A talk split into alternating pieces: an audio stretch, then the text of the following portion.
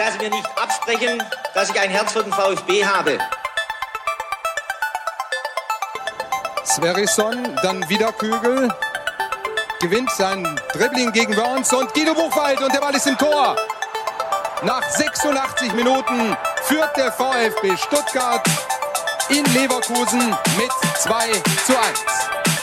Nach 1950, 52 und 84 gewinnt der VfB Stuttgart zum vierten Mal die Meisterschale. Jetzt müsste der Ball endlich noch einmal hereinkommen. Jetzt kommt er weit nach hinten auf Hitzelsberger!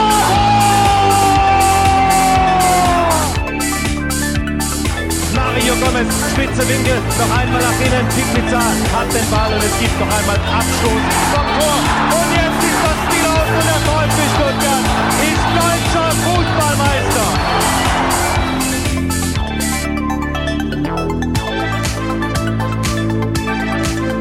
Nein, es gab ganz einfach Gespräche und die Gespräche sind nicht dahin gelaufen, wo ich mir das, also wie ich mir das vorgestellt hätte. Und dann ist es besser, wenn das da nicht im Moment passt, dann äh, sagen wir das lieber ab. Und äh, in der momentanen Situation, wie auch der Verein da aufgestellt ist, da passe ich dann nicht rein. Und deswegen die Entscheidung, äh, ihn lieber gleichzeitig, also rechtzeitig da abzusagen. Jürgen Klinsmann sagt dem VfB ab, es passe in der aktuellen Konstellation einfach nicht. Hier bei SDR passt es dafür umso besser und damit herzlich willkommen zur 69. STR-Folge am 126. Geburtstag des VfB Stuttgart. Mein Name ist Ricky und mit mir in der Leitung ist der Sebastian. Guten Abend, Sebastian. Schönen guten Abend. Sebastian, hast du dich inzwischen schon an die neuen Temperaturen gewöhnt? Du bist ja gestern erst aus Italien wieder nach Hause gekommen. Ja, schwierig. Also es war echt schwierig. Wir sind gestern, gestern Morgen, gestern Mittag losgefahren. Da waren es schon für die Riviera kühle 23 Grad, aber spätestens als wir dann irgendwie äh, in San Bernardino vorm Tunnel im Stau standen und das Thermometer zeigte 8 Grad an, da wussten wir dann, was uns blüht und es wurde dann auch nicht mehr viel mehr und heute Morgen waren es dann hier 12 Grad und Regen. Das war schon relativ ernüchternd. Also mittlerweile ist es ein bisschen besser geworden und die Vorhersagen sind ja auch ganz vielversprechend, aber ja, es war schon so ein kleiner äh, Klimaschock. Musstet ihr euch unterwegs umziehen? haben, haben wir nicht gemacht, wir sind ja auch relativ spät dann erst, aber wir waren dann am Bodensee kurz äh, noch bei McDonalds, um da schnell was zu essen in, äh, in Lindau und da hat's geschüttet und war kalt und wir sind echt dann so in kurzer Hose und T-Shirt halt dann da reingerannt und das war schon ein bisschen komisch. Also das war irgendwie nicht, als ob man in ein anderes Land zurückkommt, sondern auch in eine andere Jahreszeit. Irgendwie im Sommer losgefahren und im Herbst angekommen. Äh, war schon relativ abgefahren. Ja, das klingt irgendwie nach äh, der üblichen Geschichte des VfB Stuttgart-Trainer äh, der letzten Jahre. Man fährt im Sommer los, sprich, äh, die Leute sind total euphorisch und man hofft, dass das endlich die Saison ist, in der sich der Verein stabilisiert und äh, einer großen und vor allen Dingen erfolgreicheren Zukunft entgegengeht. Und dann kommt der Herbst und meistens findet dann diese Aufbruchstimmung ein jähes Ende. Ganz so schlimm sieht es ja aktuell für unseren Trainer Tim Walter definitiv nicht aus. Äh, ich glaube, der sitzt relativ fest im Sattel. Aber es gibt ja schon ein paar Themen, über die man jetzt sprechen kann, die dann den Herbst trotzdem, ich sag mal, dominieren könnten und vielleicht auch nicht ganz so positiv, ähm, ja, daherkommen. Ich, ich tue mich noch ein bisschen schwer damit, das alles einzuordnen. Das möchte ich heute mit dir gemeinsam machen, denn unser Schwerpunkt liegt heute auf dem Thema Vereinspolitik, insbesondere natürlich mögliche Präsidentschaftskandidaten für den ja, neu zu wählenden Präsidenten dann am 15.12.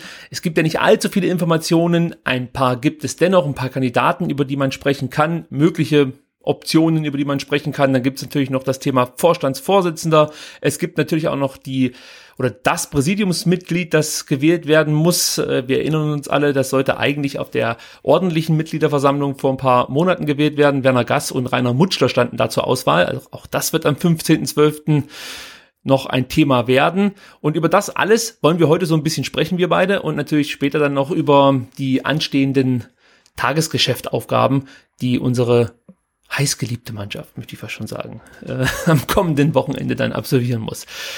Gut, Sebastian, also stürzen wir uns mal direkt rein. Äh, und das fällt mir schon fast ein bisschen schwer, weil ich wirklich nicht so richtig weiß, äh, wie ich dieses Thema greifen soll. Fangen wir am besten damit an, welche Kandidaten sich bislang aus der Deckung gewagt haben. Also es ist ja so, bis zum 15.09.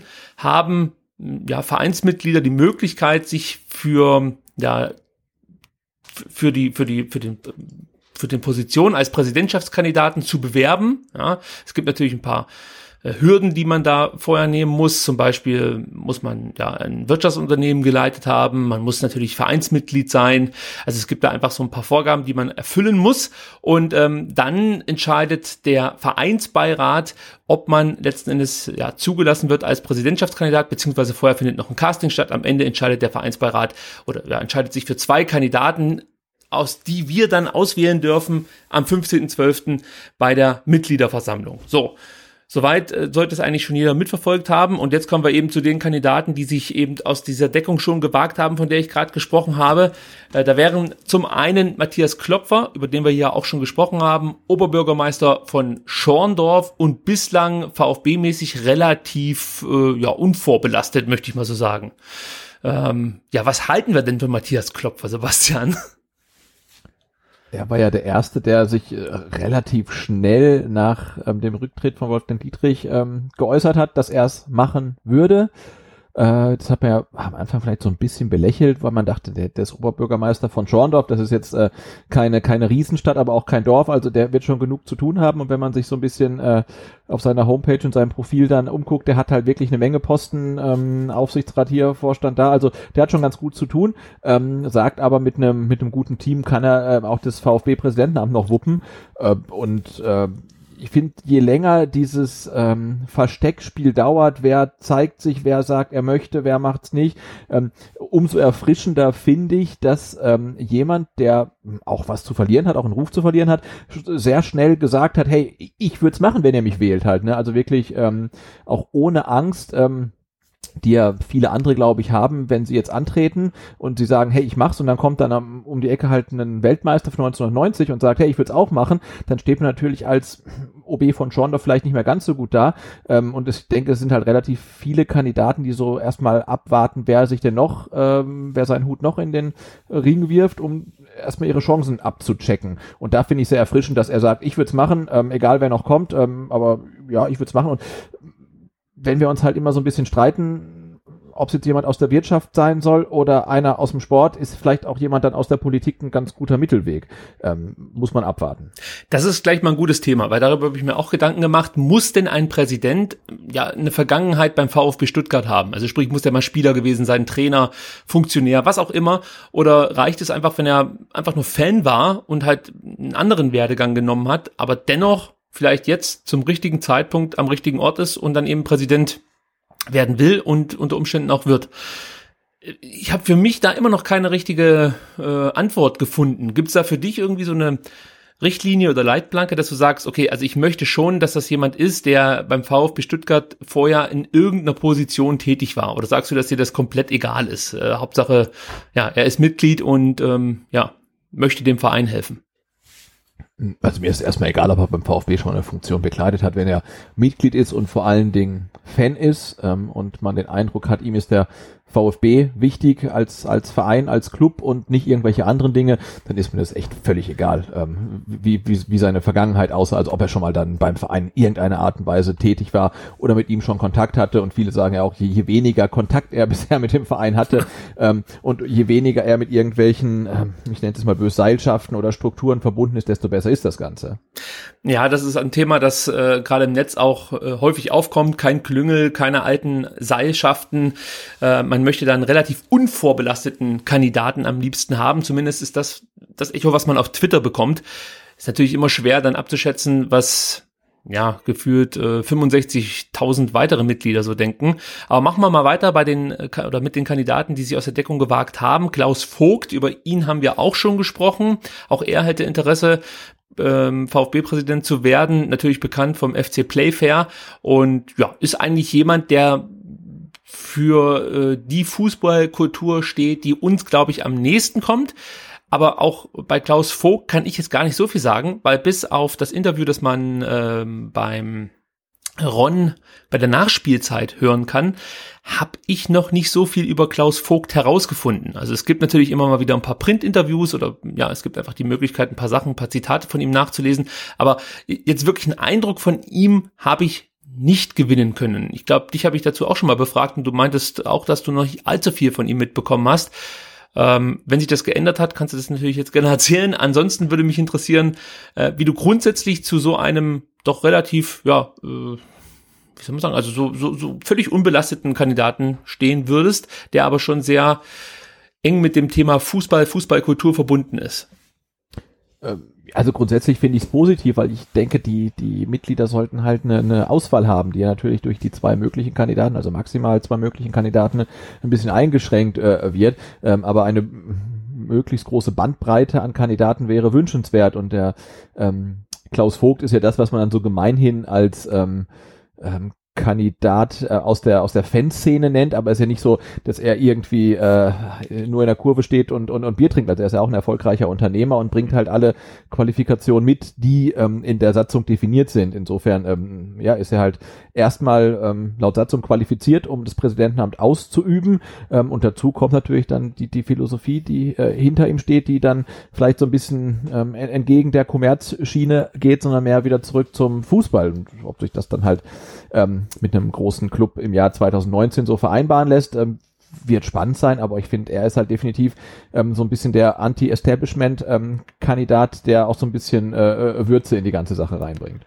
Wenn wir jetzt Klopfer nehmen und Vogt, ähm, wem würdest du da am ehesten, äh, ja, ich sag mal auch zutrauen mit, jetzt, jetzt muss man sich wieder winden und wenden, damit man es nicht falsch betitelt. Aber ich sag mal, wem würdest du am ehesten zutrauen, mit dem Sponsorenkreis ähm, ja ein gutes Verhältnis zu pflegen? Weil das ist ja auch sehr wichtig. Und mit Sponsorenkreis meine ich natürlich die üblichen Verdächtigen ja aus ähm, dem Bereich Daimler, Kercher und wer da sonst noch so dazugehört. Ich traue das beiden zu. Also der eine ist Oberbürgermeister von einer Stadt mit 40.000 Einwohnern, der wird auch ähm, genug Interessen unter einen Hut bekommen ähm, müssen und der andere, ähm, ja, Vorsitzender auch von einem nicht unbedeutenden Verein schon und äh, ja und erfolgreicher Unternehmer, auch der muss Kompromisse machen. Also insofern traue ich das beiden zu und wenn ich es ihnen nicht zutrauen würde, dann wären es ja auch äh, wären es ja schon mal nicht die richtigen Kandidaten für das Präsidentenamt vom VfB. Also ich denke, diese Qualität bringen bringen beide mit. Ähm, Kompromissbereitschaft gehört dazu.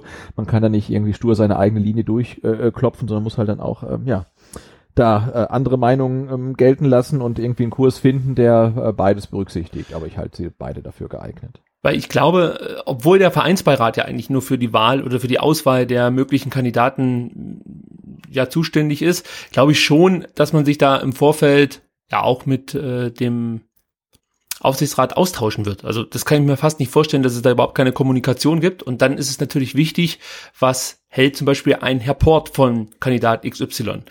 Wobei und, das ja eigentlich vollkommen irrelevant ist. Ja. Das wissen wir ja beide, weil der Herr Port ja im Verein nichts zu sagen hat. Also okay, dann frage ich dich direkt, glaubst du, dass das so irre irrelevant ist oder äh, ist, wird das nur so kommuniziert? Ja, weil ich, ich, ich kann es also, mir also nicht vorstellen. Wie, wie, man, wie man, wie man hört, äh, wie, wie man hört, arbeitet der Vereinsbeirat ja schon wirklich sehr, sehr autark. Also hätte mir die Frage vor ein paar Monaten gestellt, hätte ich gesagt, ausgeschlossen, dass der Aufsichtsrat der AG da überhaupt nicht mitredet. Ähm, mittlerweile bin ich mir da echt nicht mehr so sicher, ob ähm, das nicht irgendwie wirklich ähm, hinter verschlossenen Vereinstüren ähm, passiert. Ähm, und klar, im Endeffekt der äh, Präsident ist dann, ähm, der Präsident des EV ist dann eigentlich auch immer der Aufsichtsratvorsitzende, treffen dann halt EV und AG aufeinander. Ähm, aber ja, aktuell bin ich mir echt gar nicht mehr so sicher, ähm, wie weit ähm, der Einfluss des Aufsichtsrats auch ähm, in den EV reicht, was ja vor ein paar Monaten definitiv der Fall war. Weil genau jetzt wird es nämlich interessant. Wenn der Aufsichtsrat äh, in irgendeiner Weise auch ein Wörtchen mitreden würde, oder es würde ja schon reichen, wenn der Vereinsbeirat ähm, sich denkt, ja, also da hält äh, Aufsichtsrat XY aber nichts davon von dem und dem Kandidaten. Dann sind wir jetzt bei einem Namen, bei dem wäre da definitiv mal Obacht äh, angesagt, und zwar Guido Buchwald. Denn wir wissen ja, Guido Buchwald und der Herr Port, äh, das sind jetzt nicht die dicksten Freunde, werden sie vielleicht auch nicht mehr müssen wir mal abwarten, wie sich das gestaltet. Und auch er hat sich ja noch nicht so richtig aus der Deckung gewagt, aber er deutet zumindest eine Kandidatur an. Ja, Guido Buchwald hat sich, glaube ich, gestern in Geislingen äh, dazu geäußert, dass er sich äh, in den nächsten Tagen das Ganze noch reiflich überlegen wird, ob er eben als Präsidentschaftskandidat zur Verfügung steht und er wird sich dann bis Donnerstag entscheiden. Das klingt schon alles ein bisschen merkwürdig und ähm, ich, ich, ich weiß gar nicht, was ich davon halten soll. Einerseits finde ich es gut, wenn möglichst viele Kandidaten ähm, ja einfach ihren Hut in den Ring werfen, wie wir es ja vorhin schon gesagt haben. Aber auf der anderen Seite würde ich mir natürlich wünschen, äh, wenn das etwas ja, entschlossener daherkommen würde. Und äh, ja, das wirkt ja fast schon so, als ob er jetzt äh, sich überreden lassen muss, will, wie auch immer, dass er jetzt Präsident des VfB werden wird, äh, werden darf. Also das gefällt mir nicht so gut, muss ich ganz ehrlich sagen. Wobei ich jetzt, wie gesagt, die Vielfalt und, und auch einen weiteren Kandidaten, der von mir aus dann Fußballkompetenz hat, gar nicht so schlecht finden würde. Ja, also dass, dass so jemand zur Wahl steht. Aber ja, für, für mich fehlt da die Entschlossenheit. Ich weiß nicht, wie du es da siehst. Nee, das habe ich Anfang, am, am Anfang auch gesagt. Ne? Ich finde es halt gut. Also am Anfang haben wir noch gesagt, na jetzt gehen die an die Öffentlichkeit und eigentlich ist es ja, äh, sollten sie vielleicht sich nicht erstmal intern an den Vereinsbeirat wenden und sagen, hey, ich würde es machen. Ähm, aber so mit ein bisschen Abstand finde ich es gut, dass äh, der Herr Klopfer und der Herr Vogt halt gesagt haben, hey, wir würden es machen. Klar, das erhöht so ein bisschen den Druck auf den auf den Vereinsbeirat, weil jetzt weiß man halt, ähm, die beiden haben auf jeden Fall ihr Interesse hinterlegt und wenn die jetzt dann nicht zur Wahl stehen, dann wird jeder fragen, ja, was ist mit dem Klopfer, was ist mit dem Vogt, wo sind denn die? Ähm, aber dieses Hin und Her mit dem Guido Buchwald, ich meine, der VfB Stuttgart ist der größte, mit Abstand der größte Verein in Baden-Württemberg. Und entweder ich möchte Präsident dieses Vereins werden oder ich möchte es nicht. Aber dieses Hin und Her und Abwarten und gucken, ob ich dann vielleicht doch noch irgendwen platziert bekomme oder nicht und so, das finde ich, ähm, hat der äh, VfB nicht verdient. Das finde ich ein bisschen unwürdig. Ne? Und wenn ich halt eine Vereinslegende bin und bin Weltmeister und so, dann möchte ich entweder Präsident dieses Vereins werden oder ich möchte es nicht. Und am Montag kann ich doch nicht sagen, am Donnerstag weiß ich das. Also entweder ich will es machen oder ich will es nicht machen. Und wenn er so große Zweifel hat, ob er es machen will, dann würde ich im Zweifel zu sagen, lieber sein lassen. Sehe ich genauso wie du. Also ich, äh, wenn ich mir jetzt anschaue, die anderen beiden Kandidaten, von denen man weiß, Klopfer und Vogt, die haben das ja relativ äh, deutlich eben nach außen getragen. Sie wollen Präsident werden, fertig. Der Vogt äh, hat danach eigentlich kaum noch die Öffentlichkeit gesucht. Ich glaube, es gibt keine weiteren Interviews danach mit ihm, nachdem eben diese Meldung ja, ich glaube, über die Stuttgarter Nachrichten nach außen getragen wurde. Matthias Klopfer hat, ähm, ich glaube, es war der deutschen Presseagentur jetzt nochmal ein Interview gegeben, aber ansonsten bis eben auf die Ankündigung, dass er kandidieren möchte, gab es von ihm diesbezüglich auch keine Interviews. Ja, also es wurde einfach einmal klipp und klar gesagt und ähm, ja, das Interesse möchte ich mal so sagen hinterlegt. Und bei Guido Buchwald ist es halt wirklich so, dass er sich fast bitten lassen möchte. Und vielleicht liegt es auch daran, dass er ähm, so ein bisschen scheut, äh, ja, äh, dann doch nicht gewählt zu werden, also vom Vereinsbeirat und das vorher irgendwie noch ein bisschen ausloten möchte. Also das lässt natürlich jetzt viel Raum für Spekulationen. Aber warum komme ich darauf? Er hat zum Beispiel gesagt, ich bringe nicht nur sportliche Kompetenz mit, sondern auch wirtschaftliche. Ich war auch schon in anderen Clubs im Management tätig und leite seit rund 25 Jahren ein Unternehmen. Ja, so das sind ja fast schon, ähm, ja, das soll ja fast schon untermauern, dass er der Richtige sei. Aber auf der anderen Seite sagt er dann, ich bin mir noch nicht ganz sicher, beziehungsweise er braucht noch ein bisschen Zeit und wird sich dann bis Donnerstag entscheiden.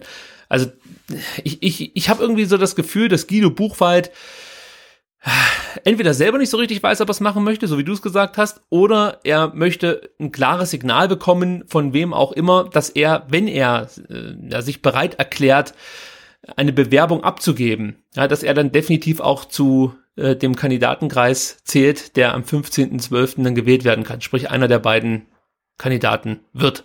Genau, das könnte sein. Oder dann sind ja noch die zwei anderen Namen, die da immer noch mit rumgeistern, sind halt irgendwie eben Jürgen Klinsmann und auch noch Thomas Berthold Ne, also Jürgen Klinsmann, der erst sagte, na, unter den aktuellen Voraussetzungen, der aktuellen Konstellation macht es für ihn keinen Sinn, irgendwie als Vorstandsvorsitzender was zu machen.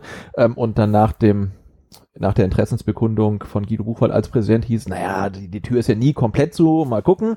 Ähm, und Thomas Berthold, der dann irgendwie zwischendurch auch mal wieder reingrätscht und sagt, naja, er versteht Jürgen Klinsmann, dass er das nicht machen will. Und, ähm, und hat dann, glaube ich, auch gesagt, ich habe nur irgendwie dann ein Zitat von ihm gelesen, er steht äh, nicht als Vorstandsvorsitzender bereit. Das ist irgendwie aus dem Nix, ne, wo ich denke, ja gut, also ich stehe als auch Trainer jetzt nicht bereit, ne, aber das, das finde ich irgendwie, als ob man die Leute dann irgendwie beknien müsste, irgendwelche Ämter zu übernehmen. Also äh, Vereinslegende ähm, gut und Weltmeister schön, aber wenn sie es machen wollen, dann sollen sie sagen, wir wollen es machen. Ähm, aber dieses ähm, Tür steht immer offen und wenn der VfB anruft, dann wäre ich, hm, nee, also das finde ich, äh, äh, da, da ist der VfB dann größer als einzelne äh, Personalien.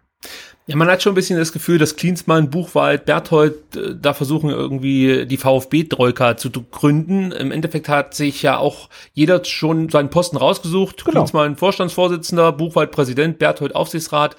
Ähm, also das, ja, das gefällt mir auch nicht so richtig. Also das wirkt halt auf mich nicht so, als ob man hier einfach dem Verein helfen möchte, ja, dem Verein vor allem helfen möchte mhm. und ähm, ja, wirklich, wirklich aus Überzeugung Präsident des VfB werden möchte. Und genau, und wenn man jetzt mal dann die, die, die, die Verschwörungstheoretiker-Maschinerie mal anwirft, dann kommen mir da aber tatsächlich dann so im Hinterkopf wieder die, ähm, die Abschiedsworte von Wolfgang Dietrich so ein bisschen in den Sinn, der ähm, von den Leuten sprach, die sich an den Fleischtöpfen äh, des VfB ähm, bedienen wollen. Also jetzt ohne irgendjemandem was zu unterstellen, aber äh, es ist halt irgendwie alles schon ein bisschen komisch. Ne? Also das meine ich. Wenn jetzt ähm, Guido Buchwald Präsident werden will und stellt sich hin und sagt, ich würde es machen, wählt mich, wenn er mich nicht wählt, auch okay, aber ich würde es machen, okay, aber dann halt noch mit den beiden anderen Personalien, jeder hat sich seinen Posten rausgesucht und es wird irgendwie ähm, abgesagt und dann doch wieder ein bisschen zugesagt und gezögert und äh, Fristen terminiert und so. Ich finde das alles irgendwie so ein bisschen, ähm, bisschen seltsam. Ja, also da gebe ich dir absolut recht. Von den drei Kandidaten, über die wir jetzt gesprochen haben, es gibt vielleicht dann auch noch weitere. Wie gesagt, zu 100 Prozent wissen wir das natürlich nicht, weil... Na gut, wir wissen, glaube ich, nicht zu 100 Prozent, aber man, man kann muss davon, davon ausgehen, dass, dass es am, am, am Sonntag mehr als zwei oder drei Kandidaten ähm, ihr Interesse hinterlegt haben. Es gibt ja sogar noch über die Kandidaten, über die wir jetzt aber nicht sprechen, die ihr Interesse auch offiziell hinterlegt hat, aber das ähm, nee, also das lassen wir komplett außen vor. Lassen wir komplett außen vor. Aber ich denke, also ich gehe mal davon aus, dass es wirklich am Sonntag dann fünf bis sieben oder acht sogar sein werden, ähm, die ähm, kandidieren würden, wenn sie zugelassen werden. Ähm, und ich bin total gespannt also dann muss ja der Vereinsbeirat, dann beginnt ja die, die, die eigentliche Arbeit des Vereinsbeirats, dann müssen sie ja alle ähm, Kandidaten, die sich dann quasi gemeldet haben, ähm, abklopfen erstmal, ob sie die ähm, Kriterien erfüllen, die hast du ja gerade schon genannt, also sie müssen zwischen 35 und 75 sein. Und sie müssen ähm, mindestens 50 Stimmen ähm, anderer VfB-Mitglieder quasi mitbringen, damit die Kandidatur oder ihre Bewerbung gültig ist, was ja irgendwie jetzt keine große ähm, Hürde ist. Was mich jetzt total interessieren würde, jetzt kommt einer, der hat 51, ne? Und jetzt kommt Guido Buchwald und der hat 5100 Unterschriften. Ob das halt irgendeine Rolle spielt? Also, weil das ist ja echt so eine Blackbox, ne? Also, wie mhm. entscheidet jetzt der Vereinsbeirat, ähm, wer von den sieben Kandidaten, also wer sind die zwei geeignetsten? Und ähm, das finde ich, es muss ein total spannender Prozess sein. Leider ist es halt ein ist halt eine Blackbox, ne? also ein komplett intransparenter Prozess, ähm, weil die Satzung jetzt ja auch nicht vorsieht, dass uns der Vereinsbeirat sagt, wie viele Kandidaten sich beworben haben und wer sich beworben hat. Also wenn es der Vereinsbeirat schlecht macht, dann werden sie irgendwann, wenn das Verfahren abgeschlossen ist, ähm, vielleicht Mitte Oktober, Ende Oktober, mhm. Anfang November sagen, und diese zwei Kandidaten stehen zur Wahl. Und dann werden zwei Namen ausgespuckt. Und wie viele Namen es sonst noch im Topf gab und warum die nicht zur Wahl stehen, werden wir nie erfahren. Und da bin ich jetzt sehr gespannt, ähm, auch so nach den ähm, Ereignissen der letzten Monate, ähm, wie der Vereinsbeirat jetzt mit dieser ja sehr, sehr großen und wichtigen und verantwortungsvollen Aufgabe umgeht. Ich habe ja ein äh, wirklich interessantes Telefonat mit Rainer Wenninger geführt und der hat mir so ein bisschen erklärt, wie das jetzt ablaufen wird. Rainer Wenninger ist äh, ja im Vereinsbeirat des VfB Stuttgart sozusagen Mitglied des Vereinsbeirats des VfB und ähm, es wird wohl so sein, dass man je nach Anzahl der Kandidaten äh, eine Vorauswahl trifft. Ähm, ja, also jetzt gehen wir mal davon aus, es sind mehr als sieben. ich übertreibe jetzt mal maßlos und sage, es sind 50, dann wird man natürlich nicht 50 Leute zu einem Casting einladen, sondern wird vorher eben schon so ein bisschen sondieren, bei welchem Kandidaten ja, ist man sich sicher, dass der, dass der ein geeigneter Kandidat wäre und äh, wer ist eher zweifelhaft. Du hast ja gerade eben schon mögliche Optionen angesprochen, die dann vielleicht rausfallen könnten. Ähm, und dann lädt man eben die Kandidaten zu einem Casting ein und anschließend entscheidet man sich eben dann für die zwei, die dann zur Wahl stehen am 15.12. Das wird dann vermutlich ja, Ende Oktober vielleicht auch schon Mitte Oktober der Fall sein. Da werden wir dann als Mitglieder darüber informiert und ob wir davon äh, in Kenntnis gesetzt werden, wer eben nicht als Kandidat zugelassen wurde, hängt auch so ein bisschen äh, ja, äh, an den Kandidaten selber, ja, weil der Vereinsbeirat kann nicht hergehen und einfach sagen, hier, die um 25, die haben wir nicht zugelassen, beziehungsweise die haben es halt nicht geschafft auf die endgültige Kandidatenliste, denn es gibt natürlich äh, da das berühmte Datenschutzgesetz, DSGVO ist, denke ich mal, jedem ein Begriff. Das heißt, alle müssen zustimmen, dass diese Daten öffentlich gemacht werden können. Also das geht jetzt nicht einfach, äh, dass man da, oder das hat jetzt nichts damit zu tun, dass man da was verschleiern möchte, so wurde es mir erklärt, sondern es ist halt einfach auch, äh, ja, datenrechtlich nicht so einfach, dass man da jetzt einfach hergeht und sagt, hier die 25 haben wir nicht genommen und es sind jetzt letzten Endes die zwei gewesen. Aber wenn ich den Rainer richtig verstanden habe, dann ähm, möchte der Vereinsbeirat schon dafür sorgen, dass man eben davon ja, in Kenntnis gesetzt wird, wer da sich noch beworben hat und wer dann letzten Endes nicht genommen wurde. Wenn es ja, dazu kommt, wäre ja wär cool. ja sehr, sehr wünschenswert. Und ähm, ja, aber wie gesagt, die Aufgabe ist halt total komplex, weil ähm, eventuell ja gar nicht äh, du eventuell als Vereinsbeirat gar nicht die zwei besten Kandidaten zur Wahl stellen solltest, sondern halt den äh, Mitgliedern vielleicht eine Auswahl geben solltest. Ne? Also jetzt mal äh, rein theoretisch, wir haben ähm, drei Kandidaten, die in Frage kommen. Ähm, und wir hätten Guido Buchwald, Jürgen Klinsmann ähm, und Klaus Vogt. So, jetzt sagt der Vereinsbeirat, naja, der Buchwald und der Klinsmann sind eigentlich für uns die beiden besten Kandidaten und der Klaus Vogt ist die Nummer drei. Aber wenn du jetzt halt Jürgen Klinsmann und Guido Buchwald zur Wahl stellst, dann stellst du ja den Mitgliedern eigentlich zwei gleiche Präsidententypen zur Wahl, ne? Mhm. Also Ex-Spieler, sportlich erfolgreich, mit ein bisschen Wirtschaftskompetenz. Ähm, und der, der Klaus Vogt wäre einer, der ein komplett andere, ein komplett anderer Präsident wäre. Und da würde es ja viel mehr Sinn machen, man sagt, man macht Klinsmann oder Buchwald und den Vogt. Ähm, und du würdest dann zwar quasi gar nicht die zwei Besten äh, aus deiner Sicht dann zur Wahl stellen, also musst du da auch irgendwie so ein bisschen strategisch denken. Und ich finde das halt wahnsinnig schwierig einfach. Und ähm, finde es halt ähm, total äh, erstaunlich, dass der Vereinsbeirat, der ja ähm, nach der Ausgliederung so ein bisschen als ähm, Feigenblatt ähm, des EV und des Mitspracherechts belächelt wurde, jetzt halt äh, an allen Ecken und Enden im Verein so eine ganz, ganz ähm, wichtige Position, eben wirklich so eine Schlüsselstelle ist. Ja, aktuell auf jeden Fall. Also die, die haben wirklich eine wichtige Position jetzt in, inne. Und ich, ich bin da schon ganz bei dir, dass man sagt, man muss dann taktisch sehr clever auch die Kandidaten auswählen, damit eben dann auch das Gefühl bei den Mitgliedern da ist, man kann hier wirklich wählen. Also man hat eine richtige Wahl. Äh, ich möchte jetzt die beiden Kandidaten, die ähm, für den Posten des Präsidiumsmitglieds zur Wahl stehen, Herr Gass und Herr Mutschler nicht zu nahe treten, aber da haben wir ja auch gesagt, so eine wirkliche Wahl hat man eigentlich nicht. Ja, der Herr Gass ist relativ blass, sorry für den schlechten Reim, und der Herr Mutschler, äh, ja, also das ist jetzt auch keiner, äh, wo alle Hurra rufen, um es mal so auszudrücken. Und da würde man sich natürlich schon freuen, wenn man vielleicht auch äh, Kandidaten präsentiert, die ein Stück weit polarisieren. Also es muss ja nicht gleich sein, dass sie sich die Köpfe einschlagen, aber sie können ja eben für zwei unterschiedliche Modelle stehen, wie du es ja schon gesagt hast. Also zum Beispiel ein Klaus Vogt und auf der anderen Seite dann eben jemand, der äh, vielleicht dann doch eher so ein Unternehmertyp ist. Ja, ich möchte jetzt den Namen Wolfgang Dietrich nicht wieder in den Mund nehmen, aber ähm, der so in diese Richtung geht. Ich kann, Das ist kann ja okay, du kannst jetzt ja. so, so, einen- so, einen- so einen Corporate-Kandidaten wirklich bringen aus dem, ähm, aus dem Sponsorenpool, ne? Also irgendwie den ehemaligen Geschäftsführer von, also da, da werden jetzt zig Namen gehandelt von Südwestbank, Volksbank, äh, Olymp oder also irgendjemanden halt, aber dann brauchst du als Gegengewicht halt einen, wo man sagt, hey, wenn ich nicht mit diesem ähm, äh, Corporate-Menschen ähm, einverstanden bin, dann gebt mir eine Alternative und die muss halt komplett anders sein. Nur, nur so habe ich eine Wahl und das ist natürlich bei zwei Kandidaten halt relativ schwierig, Mhm. weil die halt schon sehr konträr dann sein müssen. Und ähm, äh, ja, also da, da, muss ich, da bin ich total gespannt, also wie, wie der Vereinsbeirat damit umgeht. Und ich stelle mir vor, dass es ähm, ja jetzt echt so die wichtigste Aufgabe auch in der äh, kurzen Geschichte des Vereinsbeirats ist, weil sie bestimmen jetzt ja, wenn sie jetzt ausdünnen von fünf, sechs, sieben auf zwei, ähm, bestimmen sie ja schon damit eigentlich die Zukunft des Vereins. Ähm, ich denke, dessen sind sie sich bewusst, aber das ist halt äh, ja eine Mammutaufgabe. Absolut. Also ich hoffe, dass einer der beiden ähm, ja in der Öffentlichkeit bekannten Kandidaten ähm, dann letzten Endes auch zur Wahl stehen wird. Also entweder Herr Klopfer oder Herr Vogt, da würde ich mich sehr drüber freuen. Und dann ja sucht der, der Vereinsbeirat auch noch selber nach Kandidaten. Also Leute, die sich jetzt vielleicht gar nicht öffentlich so sehr dazu äußern zu dem Thema, werden vom Vereinsbeirat angesprochen, hey, könntest du dir vorstellen, Präsident zu werden des VfB? Hast du nicht Bock, den Karren wieder aus dem Dreck zu ziehen oder mit aus dem Dreck zu ziehen? So in der Art. Da wurde natürlich auch schon Wolfgang Kuhn, du hast, du hast es von angesprochen, äh, schon thematisiert, also Südwestbank-Chef, ehemaliger oder ist er noch? Ich weiß es gar nicht genau. Ehemaliger. Ehemaliger, ja.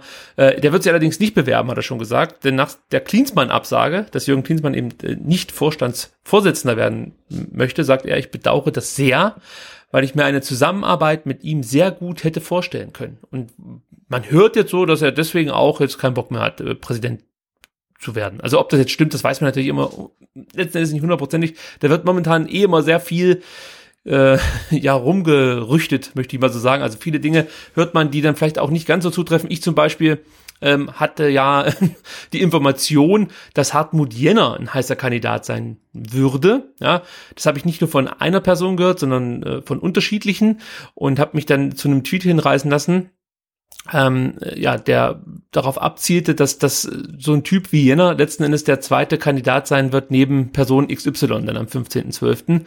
Äh, und äh, auch da wurde mir so ein bisschen erklärt, wie da die aktuelle Sachlage ist. Jena sei wohl keine Option, also hat sich nicht beworben, kann sich natürlich noch bewerben. Vielleicht geht's ihm ja ähnlich wie Guido Buchwald und er braucht noch bis Donnerstag. Wer weiß das schon. Ähm, aber Stand jetzt wäre er wohl kein Kandidat. Und auch hier kann ich nochmal aus dem Telefonat ähm, ja, so ein bisschen aus dem Nähkästchen plaudern so möchte ich sagen, äh, es hört sich für mich so an, dass der Vereinsbeirat jetzt nicht so große Lust hat, wieder so ein, so ein, ja, so einen typischen Corporate Guy zu präsentieren, wenn man das so ausdrücken darf. Ja? Also Jenner, dem wird ja schon so eine ähnliche Herangehensweise unterstellt, wie es eben Wolfgang Dietrich getan hat. Vielleicht ist er nicht ganz so extrovertiert wie Wolfgang Dietrich, aber wie gesagt, es ist hat er relativ schnell auf die, die, durch die Reaktion gemerkt, was die breite Masse von dem Kandidat Jenner so halten würde. Ja, also so ein Kandidat soll es wohl nicht sein, ohne jetzt den Herrn Jenner in irgendeiner Art abwerten zu wollen, aber es ist halt so dieser klassische Wirtschaftsboss, der jetzt beim VfB das Ruder übernimmt und ähm, ja, man dann wieder das Gefühl hat, dass vielleicht andere Interessen ähm, ja über den Interessen des Vereins gestellt werden. Also das äh, soll es wohl nicht geben. Da muss man natürlich alles trotzdem mit Vorsicht genießen und äh, aufmerksam beobachten. Aber ich fand das schon ganz interessante Informationen, die ich da bekommen habe im Telefonat mit Rainer Wenninger. Das übrigens sehr, sehr nett war und äh, man bekommt als Fan das Gefühl, dass der Verein definitiv darum bemüht ist, sich ja, einfach den Mitgliedern wieder anzunähern. Also man hat da, glaube ich, schon erkannt, dass da einiges schief lief in den letzten Jahren und äh, ich kann mir vorstellen, dass auch diesbezüglich die Kandidatenauswahl äh, eine ganz, ganz spannende wird. Ja, also vielleicht werden wir dann letzten Endes alle äh, ja, überrascht sein vom ausgewählten Kandidaten beziehungsweise von den beiden ausgewählten Kandidaten. Ja, ansonsten können wir, glaube ich, eben zu den Namen noch gar nicht so viel sagen, weil man letzten Endes abwarten muss, wer dann zur Wahl steht. Aber das genau, sind so, was man auch sagen ja. kann, ist, äh, wenn der Vereinsbeirat dann zwei Kandidaten ähm, präsentiert, mit denen wir Mitglieder mal so überhaupt gar nicht einverstanden sind und sagen, ey, ich will keinen von den beiden wählen, also überhaupt gar nicht. Ähm, dann gibt's natürlich die Möglichkeit, äh, jetzt muss habe ich berufe ich mich auf gefährliches Halbwissen, ähm, auf der Mitgliederversammlung dann wieder mit 75 Prozent ähm, einen dritten ähm, Kandidaten irgendwie da aufs Tableau zu bekommen. Also auch die Möglichkeit ähm, gibt die Satzung noch her. Ah, das ist ja interessant zu wissen. Ja, also dann äh, es wird ja noch spannender, wenn dann letzten Endes zur Wahl steht. Vielleicht erleben wir dann hier auch noch mal einen ganz besonderen Moment in der Geschichte äh, des VfB Stuttgart. Man muss genau, aber wie du sagtest, also der Vereinsbeirat macht ja wirklich den Eindruck, ähm, als hätte er äh, ja ver verstanden, ähm, dass es halt so wie in den letzten Jahren in der Kommunikation äh, nicht geht und dass man halt irgendwie den ähm, nicht so äh, äh, wie dann bei der letzten äh, Präsidentenwahl den, den Mitgliedern einfach nur einen Kandidaten dahin klatschen kann, mit dem eigentlich niemand so richtig einverstanden ist, der dann mit einer super knappen Mehrheit irgendwie gewählt wird, sondern ähm, ja, dass man sich ja quasi nicht leisten kann, ähm, weder ähm, Klaus Vogt noch Matthias Klopfer aufzustellen oder irgendjemanden, der halt ähm, nicht äh, oder der so ein bisschen Anti-Establishment ist, ähm, das, das wird meiner Meinung nach nicht funktionieren und ich glaube, das weiß man ganz genau. Und je nachdem, wer jetzt noch dann ähm, bereit ist zu kandidieren, ähm, wird man einen Kandidaten präsentieren müssen, der nicht so dem üblichen mh, mm, Profil des äh, VfB-Präsidenten entspricht. Ähm, und ähm, das, da, da, wird einer kommen, glaube ich, weil wenn der nicht kommt, dann wird es, glaube ich, wieder ähm, laut werden. Ja, ja, auf jeden Fall. Also das sehe ich genauso wie du. Du musst mindestens einen Kandidaten präsentieren, der wirklich ja das Gegenteil von dem verkörpert, was Wolfgang Dietrich vorgelebt hat. Ansonsten hast du gleich wieder Theater in der Bude. Und äh, natürlich, selbst wenn du dann so einen Kandidaten präsentierst, heißt das nicht, dass jetzt plötzlich Ruhe in den Verein einkehrt. Auch wenn der gewählt werden würde, ist das nicht gleichbedeutend mit, jetzt wird alles viel besser und alles viel ruhiger. Das kann trotzdem für Probleme sorgen oder äh, man kann trotzdem vielleicht unzufrieden sein mit dem Präsidenten. Aber ja, also so ein Typ. das ist ja klar, ne? also auch wenn jetzt halt Kandidaten da sind, wo wir sagen, hey, den würde ich zigmal wählen, das klingt so gut, der hat keinen Stallgeruch, der kommt von völlig außen rein, das ist super, den brauchen wir. Natürlich kann sein, dass man in einem Jahr sagt, ah, das war jetzt aber keine gute Entscheidung, der macht das halt einfach nicht gut. Natürlich kann das passieren, man weiß ja jetzt noch nicht, äh, wie der das äh, Amt dann halt ausfüllt, ob er es gut oder schlecht macht, ähm, aber halt einfach mal so, bisschen mehr Transparenz, ein bisschen mehr Offenheit und eine echte Wahl zu haben, äh, wäre ja schon mal ein Schritt nach vorne. Natürlich kann es immer schief gehen, genauso wie es schief gehen kann, wenn du einen Trainer wie Tim Walter holst. Ne? Das werden wir erst in ein paar Monaten wissen, aber ähm, dieses Risiko muss man ja äh, nehmen, wenn man sich so ein bisschen entwickeln will. Aber das ist auch nochmal ein guter Punkt. Äh, für alle, die es noch nicht wissen, man wählt den Präsidenten jetzt nicht für vier Jahre oder so, sondern der wird eh nur für ja, knapp ein Jahr gewählt. Denn es ist eine außerordentliche Mitgliederversammlung und der Präsident, den man am 15.12. wählen kann, der äh, übernimmt eigentlich auch nur die Amtszeit von Wolfgang Dietrich. Sprich bis äh, vermutlich dann Sommer oder Herbst 2020. Und dann wählen wir wieder neu. Wäre natürlich nicht schlecht, wenn der äh, Präsident, den man dann wählt, auch einer wäre, der äh, 2020 ganz gute Chancen hat, wiedergewählt zu werden. Aber man könnte sagen, okay, also das lief ja jetzt überhaupt nicht gut. Wir müssen uns nochmal Gedanken machen, ob das der richtige war. Also das Risiko ist etwas geringer. Ähm, Klar, man eingeht, Präsident ja. mit einer gewissen Probezeit und auch da wird es dann wieder spannend, äh, weil wenn ich die Satzung dann so richtig im Auge habe, dann, also weiß ich gar nicht, muss man eigentlich dann nächstes Jahr den amtierenden Präsidenten wieder zur Wahl stellen? Ähm, also das äh, ist vielleicht eine Frage, die man dem, dem Vereinsbeirat mal stellen muss, aber das weiß ich jetzt gar nicht halt. Ne? Also wenn der Präsident halt irgendwie nicht so agiert, wie man sich das vorstellt, er aber gerne weitermachen würde, aber vielleicht muss man ihn dann gar nicht mehr zur Wahl stellen. Also es sind nee, nee, ähm, das ist ja, das ist ja bei Dietrich auch so gewesen, dass der Vereinsbeirat äh, praktisch sagen kann, nee, Herr Dietrich, wir stellen Sie nicht mehr zur Wahl. Genau, ne? Also, also das gilt es, natürlich es, auch für den jetzt, der, der jetzt genau. gewählt wird am 15.12. Also es sind, sind spannende Zeiten gerade. Absolut. Und dann gibt's noch eine weitere Frage, die ich in dem ja, ganzen Themenkomplex ganz interessant finde. Und zwar, äh, wir haben es ja gerade schon angeschnitten, das Thema Vorstandsvorsitzender lässt uns auch nicht los. Eigentlich galt diese Personalie fast schon als abgearbeitet. Ähm, wie ist der Kollege? Äh, Robert Schäfer hieß er, oder? Ja. Der eigentlich kommen sollte, genau. Wolfgang Dietrich war sich da schon relativ klar mit Robert Schäfer, der ja vorher bei Fortuna Düsseldorf war, unter anderem. Und ähm, ja, danach, ja, nach Dietrichs Abgang rückte das Thema erstmal so ein bisschen wieder in den Hintergrund. Dann kam Jürgen Klinsmann plötzlich ins Gespräch, der dem VfB eben abgesagt hat jetzt. Äh, letzte Woche Mittwoch war das, glaube ich. Und äh, mal so eine grundsätzliche Frage. Äh, interessiert mich mal deine Meinung. Siehst du es ähnlich wie äh, Matthias Klopfer, der gesagt hat, eigentlich muss zuerst der Präsident gewählt werden, bevor man sich um die Position des Vorstandsvorsitzenden kümmert. Denn ja, schließlich ist das ja eine ganz, ganz wichtige äh, ja, Personalie eben dann auch für den Präsidenten, wer dann letzten Endes Vorstandsvorsitzender wird. Also wie siehst du es, dass der Verein offensichtlich momentan schon ja, ein großes Interesse hat, den Vorstandsvorsitzenden noch vor der Mitgliederversammlung zu benennen? Na, das finde ich ein ganz ähm, spannendes Thema, weil eigentlich ist es ja so, ne, der Präsident ist der Präsident des Vereins und der Vorstandsvorsitzende ist der Vorstandsvorsitzende der AG. Jetzt hat natürlich der Vereinspräsident als Aufsichtsrat Vorsitzende der AG die Kontrollfunktion über den Vorstandsvorsitzenden. Das ist irgendwie Ne, man kann das ja nie so ganz trennen. Und insofern bin ich natürlich schon dabei, ähm, dass man sagt, ja, erst sollte der Präsident oder der Aufsichtsratsvorsitzende eigentlich in dem Sinne definiert sein, bevor dann der Vorstandsvorsitzende kommt. Ähm, eigentlich schon, ja, da bin ich, bin ich bei ihm. Und dann wird natürlich auch wieder so eine Lösung attraktiver. Äh, dann sind wir wieder beim Modell ähm, Klinsmann-Buchwald. Wenn du sagst, ähm, wenn ich Präsident werde und Aufsichtsratsvorsitzender, dann bringe ich ihn als Vorstandsvorsitzenden mit. Ne? Also man gibt den beiden natürlich dann sehr, sehr viel Macht, ähm, aber man weiß dann zumindestens, hey, die beiden verstehen sich und sonst hast du wieder dieses, aber das ist ja irgendwie so ein Henne-Ei-Problem. Ne? Also kommt der Präsident zuerst äh, und der Vorstandsvorsitzende versteht sich dann nicht mit ihm, auch schlecht. Ähm, ah, schwierig, ne? Du, du, hast halt irgendwie da das Problem dieser der zeitlichen Abfolge. Es, es müssten sich beide miteinander verstehen, aber wenn beide natürlich nacheinander kommen, kann man das nicht garantieren. Kannst du mir mal versuchen zu erklären, was eigentlich der Vorstandsvorsitzende genau macht? Weil, also ich kann, ich kann natürlich jetzt auch das sagen, was man so, äh, was so logisch ist, ja. Also der Vorstandsvorsitzende ist im Endeffekt derjenige, der natürlich ja den, den Vorständen nochmal übersteht, ja. Aber was ist so wichtig an dieser Position? Das, ja, kann ich mir selber noch keinen richtigen Reim drauf machen, wenn ich ehrlich sein soll.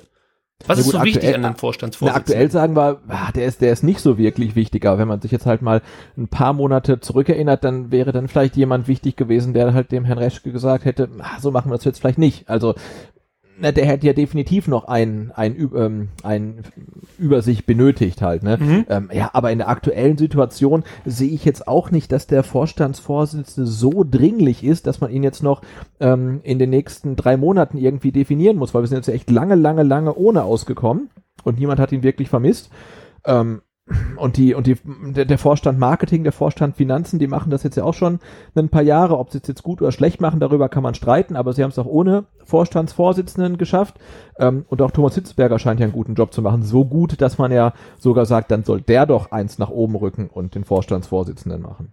Ist auch nochmal ein interessantes Thema. Aber genau das ist ja äh, das Problem, was ich noch so ein bisschen habe. Im Endeffekt ist der Vorstandsvorsitzende sozusagen jetzt einfach gesprochen nur der Boss von ähm, Herrn Heim, Herrn Röttgermann und Herrn, Herrn Hitzesberger. Genau. Hat er sonst noch irgendeine wichtige Entscheidungskraft innerhalb der AG, des Vereins? Also äh, letzten Endes ist er, ist er ja, äh, was jetzt den Verein angeht, kann er gar nichts machen. Nö, der EV, macht Verein ja da gar, kann er mit dem gar nichts Verein, machen. Mit dem Genau. Verein genauso viel zu tun wie der Herr Port. So. Ja, okay. Ja, Ja, ich weiß, wie du meinst. So, und äh, das heißt, äh, das, das hat wirklich dann nur was mit der AG zu tun. Also könnte man ja theoretisch schon, also erstmal hat das ja gar nichts mit dem Präsidenten zu tun. Warum ist das so Eigentlich wichtig, nicht. dass die beiden sich besonders gut verstehen müssten? Weil die Frage habe ich mir auch gestellt. Warum muss das, warum müssen sich diese beiden besonders gut verstehen? Weil das habe ich jetzt auch ein paar Mal gehört. Ja, das ist schon wichtig, dass man sich dann äh, gut versteht, dass man auf eine, auf einer Wellenlänge ist. Da dachte ich mir auch schon, warum eigentlich? Warum kann das nicht ein bisschen auch manchmal knirschen? Ja, weil ich ja, habe ja, manchmal weil ja der, der EV-Präsident dann ja der, der ähm, eine Kontrollfunktion über den Vorstandsvorsitzenden hat in der AG. Insofern müssen die ja dann, ist es ja vielleicht sogar gut, wenn die beiden nicht so die besten Buddies sind, ne, sondern genau. eine gewisse Distanz haben. Das ist, das ist auch noch eine interessante Frage. Also es ist schon ein bisschen kompliziert, vor allem wenn man sich dann überlegt, der Vorstandsvorsitzende wiederum wird ja vom Präsidialrat äh, bestimmt, beziehungsweise die machen sich auf die Suche nach einem. Das haben wir ja in den letzten Wochen gut mitbekommen. Und wenn man sich jetzt überlegt, dass dann praktisch der Präsident, ein neuer Präsident, ja, der der Vorsitzende dieses Präsidialrats ist, oder ich weiß nicht, ob da die äh, Bezeichnung Vorsitzender richtig ist, aber du weißt, was ich meine, der Chef sozusagen von den dreien und dann eben die anderen beiden, äh, aktuell ist es Herr Ohlicher und Herr Port und dann eben Präsident XY, ja, dann äh, wird es ja schon wieder interessant, äh, ob der Vorstandsvorsitzende dann wirklich so in Anführungsstrichen diese Macht hat, die man ihm hier und da mal zuschreiben möchte. Also das ist sehr, einerseits sehr kompliziert, aber auf der anderen Seite auch sehr interessant und dann doch wieder enorm wichtig für die Ausrichtung des kompletten Vereins. Ja, weil Ja, absolut. Also heute äh, Abend passt, glaube ich, kam ja noch mal ein Artikel vom äh, Gregor Preis äh, bei den Stuttgarter Nachrichten, das glaube ich leider hinter der hinter der Paywall, aber der zieht da den Vergleich zum FC Bayern München und ich finde, das macht's halt nur so relativ plastisch, weil es total einfach ist. Also der Vorstandsvorsitzende ist unser Karl-Heinz Rummenigge Mhm. und der neue Präsident ist Ulla, unser Uli Hoeneß. Also hoffentlich in anderer Ausprägung, aber äh, das sind halt so genau die Rollen. Ne? Also wir haben dann, hätten dann die gleiche Struktur ähm, wie, wie der FC Bayern München und das wären die beiden ähm, analogen Personalien in, in München dann. Nur wenn du dir dann vorstellst, dass das bei uns ähnlich ablaufen würde, dass einmal der den äh, neuen Trainer bestimmen darf und dann mal der andere, das ist ja völlig absurd. Also ich möchte eigentlich nicht, dass der Präsident darüber entscheidet, wer beim VfB Trainer wird. Und ich Nee, aber man möchte, sieht ja, ne, der, der, der Uli Hoeneß hat ja, hätte ja als EV-Präsident auch jetzt eigentlich nichts zu sagen, aber er hat wahrscheinlich dann ja, also Uli Hoeneß und, und Wolfgang Dietrich waren ja nicht, nicht äh, zu, nicht per, per Zufall irgendwie ja relativ gute Freunde halt. Ne? Ja. Also die haben ja ihr Amt doch relativ ähnlich geführt. ja, also da ist es mir wichtig, dass das bei uns vielleicht nicht ganz so laufen wird, sondern äh, dass dann eben wirklich der Vorstand Sport auch dafür zuständig ist, den Trainer und letzten Endes das Konzept zu bestimmen. Ähm, oder, oder die Philosophie, wie man so schön sagt, zu bestimmen. Äh, du hast den Namen Thomas Hitzesberger schon angesprochen. Ich habe das auch gehört, dass der ein oder andere mal gesagt hat, Mensch, der, der Hitz als Vorstandsvorsitzender, das wäre doch eigentlich genau der Richtige. Ja, das ist ein guter Mann, der schon länger dabei ist und eigentlich immer gute Arbeit geleistet hat, wobei man natürlich jetzt sagen muss, als Sportvorstand kann man ihn eigentlich noch nicht bewerten, nur in der Außendarstellung und da bekommt er eine Eins, da sind wir uns, denke ich mal, äh, einig, aber äh, ob jetzt seine äh, ja, vorgegebene Marschrichtung oder Marsch, äh, ja, sein Marsch, sein, sein Plan so, ob das der richtige ist, das wird sich ja erst noch zeigen, ja, also das ist für mich so ein bisschen schwierig, da wirklich schon ein Urteil zu fällen ähm, und im Prinzip finde ich es auch nicht so gut, wenn man jetzt sagt, okay, er ist jetzt Sportvorstand, jetzt machen wir ihn auch noch zum Vorstandsvorsitzenden. Und ähm, ich habe dann gelesen, dass äh, Sven Mislintat dann vielleicht nach oben kommen soll als Sportvorstand. Das, das, ich weiß nicht, ob ich davon allzu viel halten soll. Dann hast du wieder keinen Sportdirektor, musst dann nochmal neu anfangen. Also eigentlich finde ich die Konstellation aktuell ganz gut, mit Hitz als Sportvorstand und eben dann Missentat als Sportdirektor. Und äh, von mir aus darf das jetzt erst, erst auch mal so eine, eine Weile bleiben. Ja, absolut, gar keine Frage. Also ich sehe es auch kritisch, wenn man dann ähm, ja zwei, zwei ähm, Personen, die zweifelsohne gute Arbeit leisten, aber das noch nicht langfristig geschafft haben, gleich irgendwie ganz nach oben äh, lobt. Also ja, mal, mal abwarten. Und also ich als, als Fan habe jetzt auch kein Problem damit, wenn der Posten ähm, des ähm, Vorstandsvorsitzenden, der jetzt ewig irgendwie äh, frei ist, auch noch drei Monate länger frei ist und man erstmal jetzt in Ruhe einen Präsidenten wählt und dann einfach mal schaut, wer, wer passt denn und wer passt nicht, weil man stellt sich, warum hätte jetzt noch Robert Schäfer geholt, also Wolfgang Dietrich hätte noch ähm, ähm, Robert Schäfer als Vorstandsvorsitzender geholt und dann wäre Dietrich weg und dann hätte man ja auch die Tage vom Schäfer zählen können, also das ähm, Unter Umständen, ja. ja. Wobei ich gehört habe, dass er weiterhin Kandidat sein soll, ja, sofern man da den diversen Medienberichten Glauben schenken darf. Robert Schäfer, weiß ich nicht, habe ich kein gutes Gefühl, kann ich jetzt aber nicht ein Fakt. Ich muss kurz sagen, Robert Schäfer war, war der, äh, der bei Fortuna Düsseldorf ähm, den Vertrag mit Friedhelm Funkel nicht verlängern wollte nach der ähm, ersten Supersaison und dann irgendwie genau. darüber gestolpert ist und gehen musste. Also ja, und war bei Fortuna Düsseldorf, war auch schon ähm, bei 1860 München und in Dynamo, bei, bei Dynamo Dresden. Also ja, eine, eine sehr äh, bewegte Vita und hat äh, ihm eilt der, der Ruf voraus jetzt auch nicht so der aller empathischste. Ähm, ja, so kann man es so kann man es ganz gut umschreiben. Ich habe noch gelesen, dass Bernhard Häuser, der ehemalige Präsident des FC Basel, ein möglicher Kandidat sein soll. Auch zu dem Namen kann ich ehrlich gesagt gar nichts sagen. Kann ich überhaupt nicht einschätzen, äh, warum er jetzt unbedingt der geeignete Vorstandsvorsitzende sein soll. Keine Ahnung. Also das fällt mir sowieso schwer, da jemanden zu benennen, der jetzt perfekt passen würde. Weil ich, ich, ich bin halt schon der Meinung, dass du das, das ist eigentlich echt eine schwierige Aufgabe, weil du brauchst Wirtschaftskompetenz, du brauchst aber auch genauso die Sportkompetenz. Ja, und das ist, glaube ich, ganz schwer, da jemanden zu finden, der das vereint und der das äh, gut rüberbringen kann. Du musst natürlich auch ein guter Moderator sein, das ist halt immer so in diesen Positionen. Also, das ist schon eine tricky Position, wenn man das mal so sagen kann. Und umso wichtiger finde ich es dann, glaube ich, wirklich, wenn man sagt, wir warten jetzt erstmal die Präsidentschaftswahl ab, ja, und unterhalten uns dann nochmal im Januar oder Februar über äh, einen möglichen Vorstandsvorsitzenden, äh, nachdem wir vielleicht einmal mit dem Präsidenten uns kurz geschlossen haben, wie er dann äh, zu Name XY steht. Das ja, und wenn man vielleicht auch weiß, wo, wohin, wohin die Reise in der zweiten Liga geht. Das ne? kommt also, noch dazu, ja. Äh, äh, zeigen alle Zeichen Richtung Aufstieg, muss man dann vielleicht nochmal ähm, im Sommer richtig Geld in die Hand nehmen, um den, den Kader halt dann zu pimpen oder sieht es eher so aus, dass man sich auf eine zweite Zweitligasaison einstellen muss und man eher kleine Brötchen backen muss. Also das spielt ja auch noch so ein bisschen mit rein. Ähm, ähm, ja, aber ich bin der Meinung, man, man sollte das nicht überstürzen. Also der Verein hat jetzt wirklich ähm, alle Hände damit äh, zu tun, alle Hände damit voll, ähm, ähm, einen Präsidenten zu finden und die AG hat äh, viel damit zu tun, irgendwie den Aufstieg zu schaffen und ähm, ja, vielleicht ähm, tut man sich da keinen Gefallen, wenn man dann zu viele Baustellen einfach eröffnet. Ja, Olaf hat äh, nicht allzu viel ich, ich hab's gehört, ja. für, für äh, Vereinspolitik, merke ich hier, der steht neben mir und meckert die ganze Zeit, aber ja, was soll ich jetzt machen, Olaf? Du bist jetzt einfach gefangen in dieser Diskussion und äh, hast jetzt einfach jetzt mal Pech. Ich kann jetzt nicht aufstehen. So, jetzt mischt er sich schon wieder mit ein. Das ist unglaublich. okay, also ähm, ganz kurz noch mal zu Jürgen Klinsmann. Okay, ich lasse Olaf ganz kurz raus und dann kommen wir zu Jürgen Klinsmann. Einen Moment bitte. Ja, ja, gerne, gerne. So, bitteschön. So. Das Schlimme ist ja, er war vor Sendungsbeginn hier im Studio, wollte dann unbedingt raus, äh, dann haben wir angefangen zu senden, dann wollte er wieder unbedingt rein, nur um jetzt mir auf den Sack zu gehen, dass er wieder raus will. Es ist ja, er, will halt, er will halt seine Sendezeit, die steht ihm auch zu, finde ich. Also.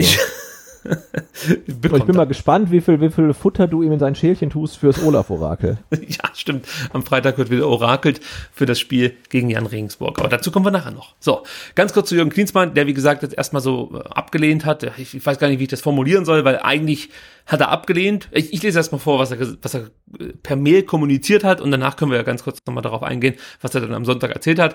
Also, äh, per Mail habe ich heute dem Präsidialrat des VfB Stuttgart mitgeteilt, dass ich in der jetzigen Führungskonstellation des Vereins für weitere Gespräche für das Amt des Vorstandsvorsitzenden auch für ein anderes Amt beim VfB Stuttgart nicht zur Verfügung stehe.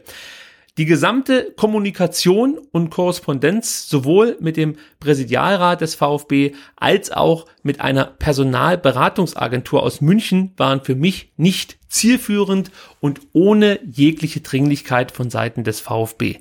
So, da möchte ich mal einhaken. Also äh, Jürgen Klinsmann unterstellt ja da mehr oder weniger so ein bisschen dem VfB Stuttgart, dass äh, ja von, von der Seite des Vereins wenig kam, ja, dass man sich nicht so richtig bemüht hat um ihn. Und ähm, ich habe gehört, ich weiß nicht, ob du das bestätigen kannst, dass Klinsmann damit wohl auch ein Problem hatte, dass der VfB sich noch mit anderen Kandidaten unterhält. Ähm, er, er wollte da wahrscheinlich irgendwie, ich weiß nicht, Exklusivität oder so.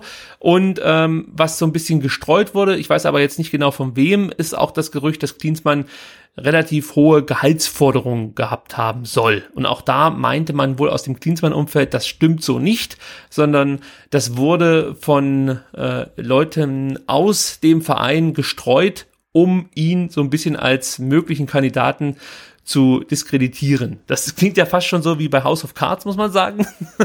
Ja, also ist House of Kärtle auf jeden Fall. House of Kärtle, genau. Es ist schon Wahnsinn. Also, äh, was hast du, was wissen wir? So möchte ich sagen. Genau, was, was, was wir wissen und was wir, was wir nicht wissen. ähm, also, ich, ich glaube, wir wissen, dass, dass Jürgen Klinsmann jemand ist, der, wenn er kommt, dann ähm, äh, alle Macht haben will und äh, umstrukturiert und äh, personell was ändert, strukturell was ändert, also der, der, der unbequem ist. Ne? Und wenn du halt äh, beim VfB bist, im, im, in der AG und das läuft halt so und läuft halt seit ein paar Jahren und du findest es eigentlich ganz geil, wie es so läuft, auch wenn es sportlich nicht so richtig erfolgreich ist, dann möchtest du vielleicht nicht unbedingt, dass Jürgen Klinsmann kommt. Also das, das ist ja mal Fakt. Also wenn du so ein Freund der Konstanz bist und so, dann ähm, ja, willst du wahrscheinlich nicht, dass Jürgen Klinsmann kommt.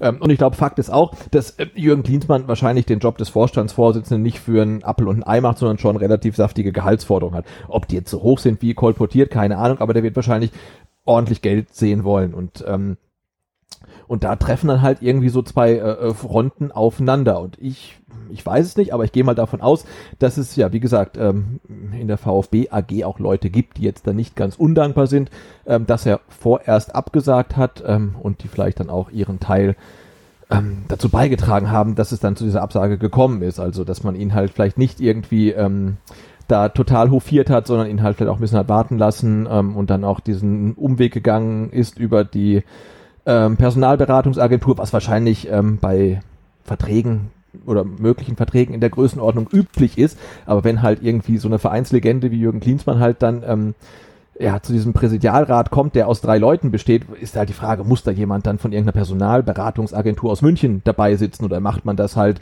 um so ein bisschen Distanz zu schaffen? Ähm, da hat es halt mächtig geknirscht ähm, und es deutet ja viel darauf hin, dass jetzt nicht alle ähm, total begeistert waren, ähm, wenn Jürgen Klinsmann Vorstandsvorsitzender geworden wäre. Ja, Wilfried Port ist da ein Name, den man immer wieder hört, der ja auch selber schon gesagt hat, dass er jetzt nicht der größte Fan davon ist, Ex-Fußballer äh, ja in hohen Ämtern irgendwie zu installieren.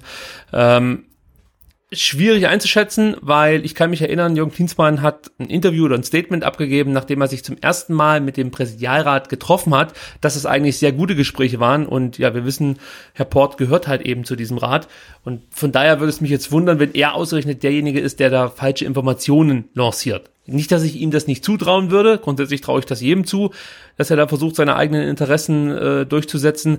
Aber das macht für mich jetzt wenig Sinn, ja, dass du dich mit Jürgen Klinsmann triffst und man äh, dann eigentlich mit einem guten Gefühl auseinandergeht und dann kurze Zeit später dann versucht eben auf auf auf so ja irgendwelche oder durch irgendwelche Gerüchte, die man streut, äh, dafür zu sorgen, dass Jürgen Klinsmann dann vielleicht äh, an, an Standing einbüßt oder so. Also ich weiß nicht, ob sich da vielleicht auch nicht die ein oder andere Zeitung was aus den Fingern saugt, damit sie was schreiben können. Das ist ja auch noch eine Option. Da muss ja nicht immer alles von Vereinsseite kommen oder eben dann äh, aus, aus, aus der Klinsmann-Ecke.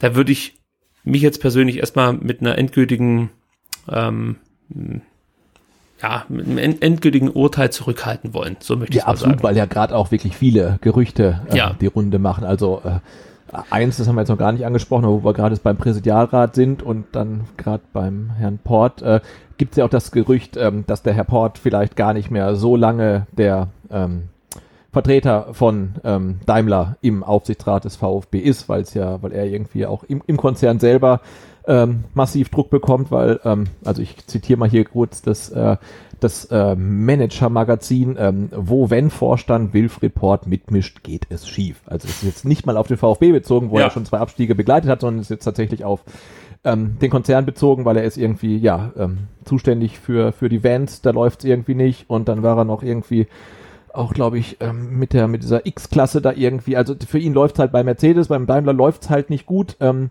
ähm, und ähm, der neue Konzernchef Kalenius ist ja, ja, wie gesagt, neu und auch jetzt so, glaube ich, der riesige Fußballfan und ähm, es geistert der Name Britta Seeger ähm, durch die Foren und Gazetten und die gilt als enge Vertraute ähm, von Kalenius, ist ähm, wohl VfB-Fan, ähm, ist Vorstand bei Daimler und äh, Aufsichtsrat der Motorsportsparte ähm, und ich, ich zitiere mal kurz hier das äh, Transfermarkt.de Forum.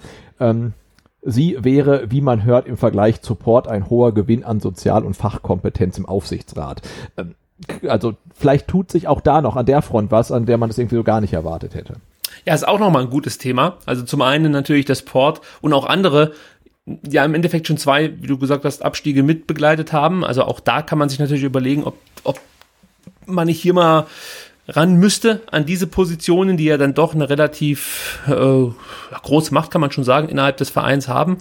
Äh, muss man sich vielleicht auch mal überlegen. Und ich würde es natürlich auch begrüßen, wenn wir endlich mal eine Frau im Aufsichtsrat hätten. Also das finde ich fehlt sowieso. Äh, also gut, hätte ich jetzt nichts dagegen, muss ich Ja, ganz ehrlich sagen. Sozial, Sozial- und Fachkompetenz mitbringen, also vor allen Dingen äh, im- jetzt im, im Hinblick auf den Herrn Port Sozialkompetenz, dann wäre das, Das wär natürlich gut. ein absoluter, absoluter Gewinn, gar keine Frage. Ja, weil ich glaube, rein wirtschaftlich, auch wenn es vielleicht jetzt nicht 100% gut läuft beim Daimler, auch das äh, kann, möchte ich jetzt gar nicht abschließend beurteilen, äh, ist ja, glaube ich, wirtschaftlich gesehen schon ein guter Mann. Ja? Aber äh, wie du halt sagst, so Sozialkompetenz scheint da jetzt nicht unbedingt sein Steckenpferd zu sein. Aber gut, das möchte ich, wie gesagt, jetzt nicht endgültig beurteilen. Der VfB hat sich zu Klinsmann Absage auch geäußert und hat sich natürlich auch so ein bisschen auf die ähm, ja, Unterstellung ähm, oder hat auf die Unterstellung geantwortet, dass äh, von Seiten des Vereins, ich, ich verkürze das jetzt mal, zu wenig kam. Und zwar gab, gab es die Äußerung, wir bedauern, dass nach einem ersten konstruktiven Gespräch mit ihm, also Jürgen Klinsmann, nun keine Vertiefung der Gespräche über, einen möglich, über eine mögliche Zusammenarbeit stattfinden wird. Die Aussagen von Jürgen Klinsmann, dass die Kommunikation nicht zielführend und ohne jegliche Dringlichkeit seiten, seitens des VfB gewesen sein soll, haben uns überrascht und sind so nicht nachvollziehbar. Ja, dazu kann ich gleich mal sagen, dass ich das jetzt nicht nur ähm, äh, von, von Jürgen Klinsmann gehört habe, dass, dass da irgendwie so ein bisschen ja, möglichen Kandidaten äh, der Zuspruch fehlt, beziehungsweise ähm, das Gefühl, dass man hier wirklich gewollt wird. Ja, das konnte ich jetzt schon auch aus anderen Kreisen hören, dass da manchmal ja eben die Kommunikation nicht ganz so gut ist. An was das jetzt nun liegt, schwer einzuschätzen, aber ich glaube, da hat vielleicht dann auch der Verein ähm, ja Verbesserungspotenzial. So würde ich es mal sagen. Genau, wo, wobei wir ja gerade schon gesagt haben, ne, also auf, den, auf dem Posten des Vorstandsvorsitzenden gibt's vielleicht auch gar keine Dringlichkeit, aber umso dringlicher wäre es ja, äh, einen Fahrplan festzulegen, dass man sagt, ähm, Herr, Herr Klinsmann, vielen Dank, hört sich total gut an, aber wir wählen jetzt erstmal einen Präsidenten und dann gucken wir weiter. Oder man sagt, nö, wir wollen jetzt schnell was machen und aber das muss man halt irgendwie auch kommunizieren. Also jetzt nicht unbedingt dann tatsächlich nicht an uns Mitglieder und Fans, aber halt intern, das scheint ja völlig zu fehlen. Also Jürgen Klinsmann äh, erwartet hohe Dringlichkeit ähm, und der Präsidialrat ähm, sieht keinen Grund für Dringlichkeit, dann das führt natürlich dann relativ schnell irgendwie zu Missverständnissen. Ne? Also ja, da scheint es irgendwie so an der Kommunikation noch ein, ein bisschen zu mangeln, aber ja, äh, wie, wie man wie man hört, ähm, scheint jetzt der, der Präsidialrat, der Aufsichtsrat und auch der, der, der Vorstand jetzt diese Personalie Klinsmann nicht mit allerhöchster Dringlichkeit behandelt zu haben.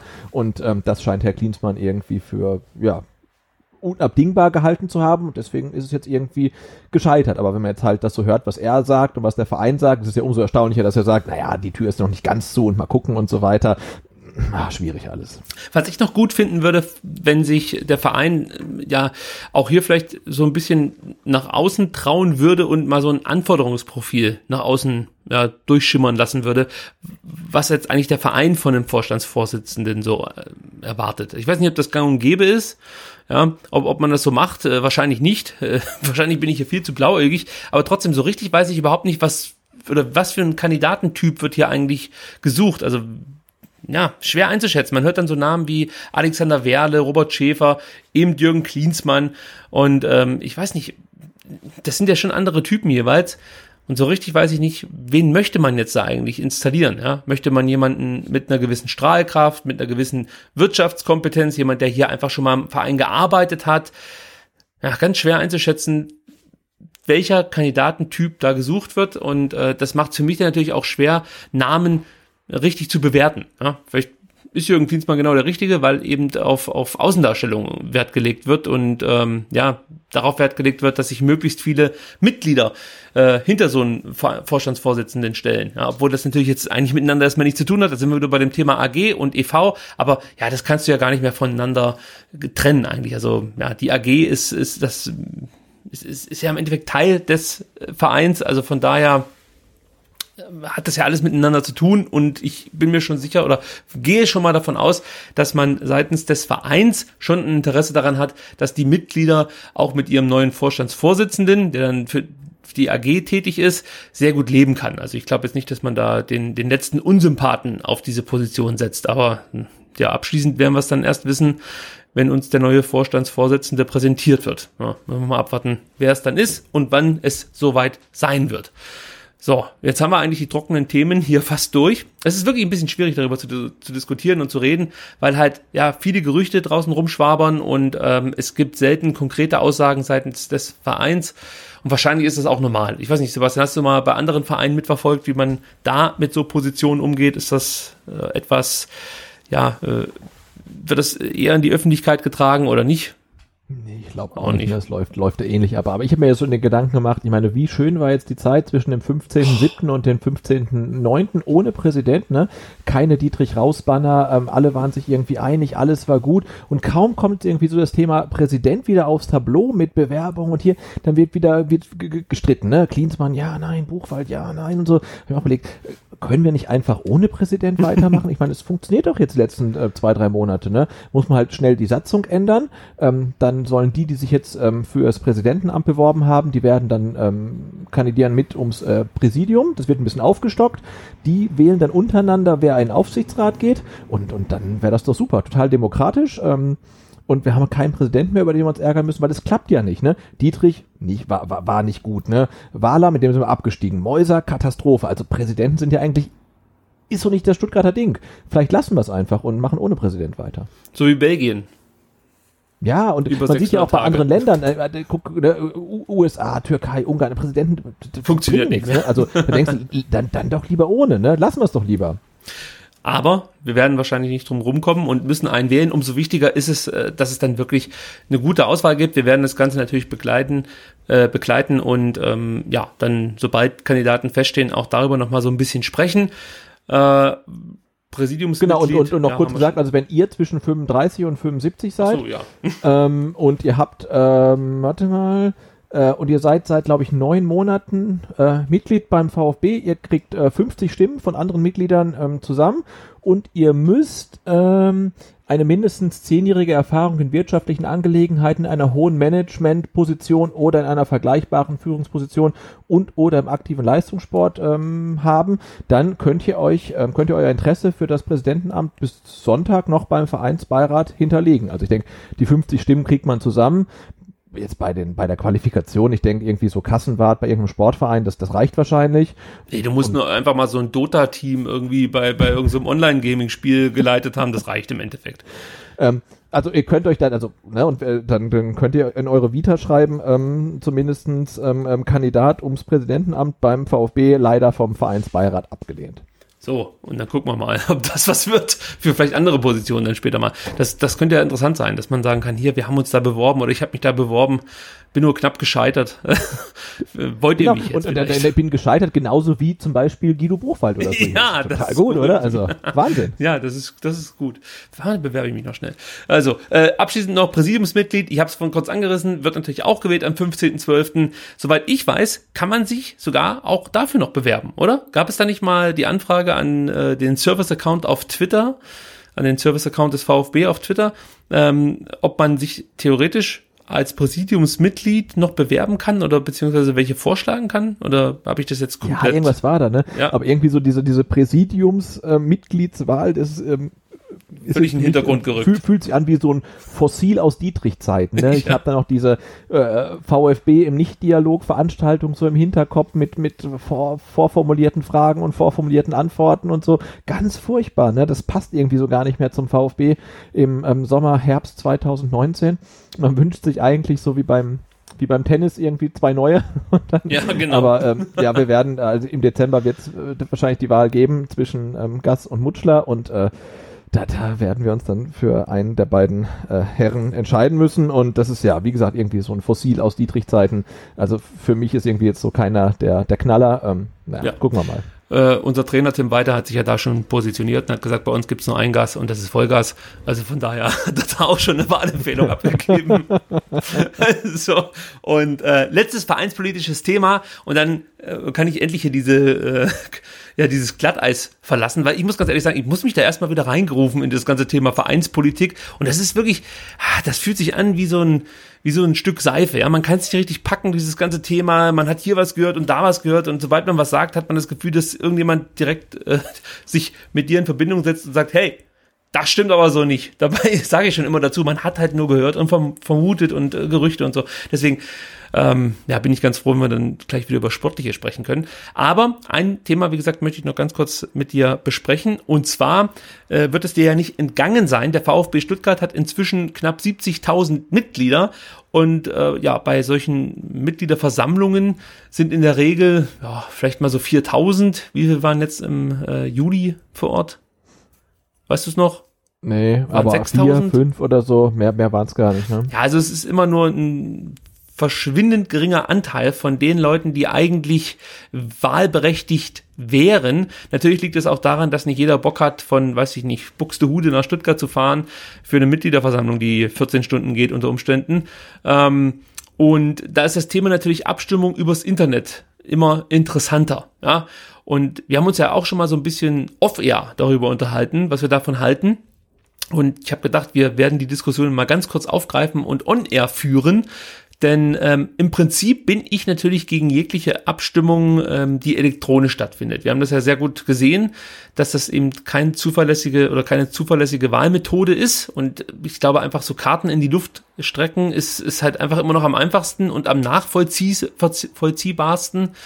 Ähm, dazu kommt, dass ich auch überhaupt keine Kontrolle habe, äh, ja, wenn, wenn zum Beispiel übers Internet gewählt wird, wer oder zählte meine Stimme, so möchte ich es erstmal sagen, und ähm, wurde die dann auch dem Kandidaten zugeschrieben, den ich gewählt habe. Also da fehlt halt auch wieder die Transparenz.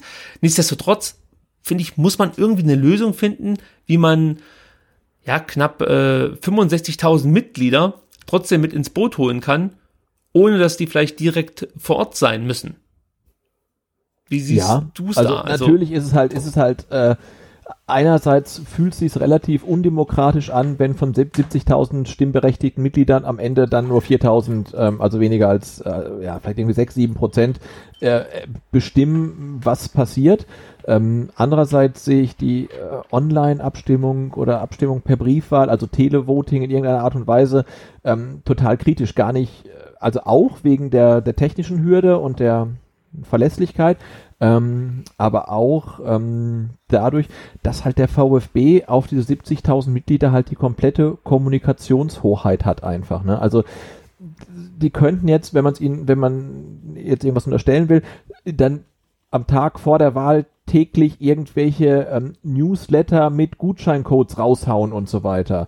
Ja. Ähm, und diese Möglichkeit hat eine Opposition, nenne ich es jetzt mal, hat, hat, hat sie einfach nicht. Und man hat ja im im Juli ganz deutlich gesehen, was eine Stimmung vor Ort ausmachen kann, was gute Redebeiträge ausmachen können und wie dann eine Stimmung kippen kann. Ne? Und das, das erfährst du nur live, das fühlst du nur live. Das kriegst du auch nicht mit, wenn du einen Livestream siehst. Ne? Das, das geht nur live. Ähm, und deswegen bin ich total gegen irgendwie Online-Voting oder Briefwahl oder sonst was.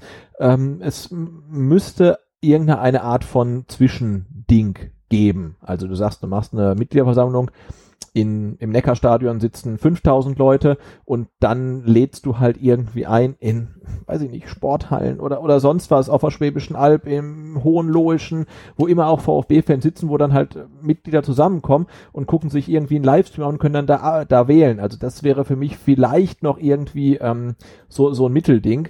Ähm, aber zu sagen, hey, wählt per Briefwahl ab oder wählt online ab und vor allen Dingen halt per Briefwahl wählt man ja dann wie bei der Bundestagswahl eigentlich vor dem Wahltag ab. Das heißt, die Leute würden ja abstimmen, bevor sie überhaupt die Redebeiträge gesehen haben. Und das ist für mich ein komplettes Unding. Und ähm, ich weiß ja, nicht, und so, so, ein, so ein Club ist halt, ist halt ein Unternehmen, ja, aber so, so ein paar Anachronismen haben wir halt drin und ich finde, äh, zu diesen Anachronismen gehört halt auch, dass die Leute halt ihren Arsch einfach dann ins Stadion bewegen müssen, wenn Mitgliederversammlung ist und wenn sie was zu sagen haben wollen, dann müssen sie halt da sein. Inwieweit könnte man das über die offiziellen Fanclubs organisieren? Das ist natürlich vielleicht auch noch ein Thema.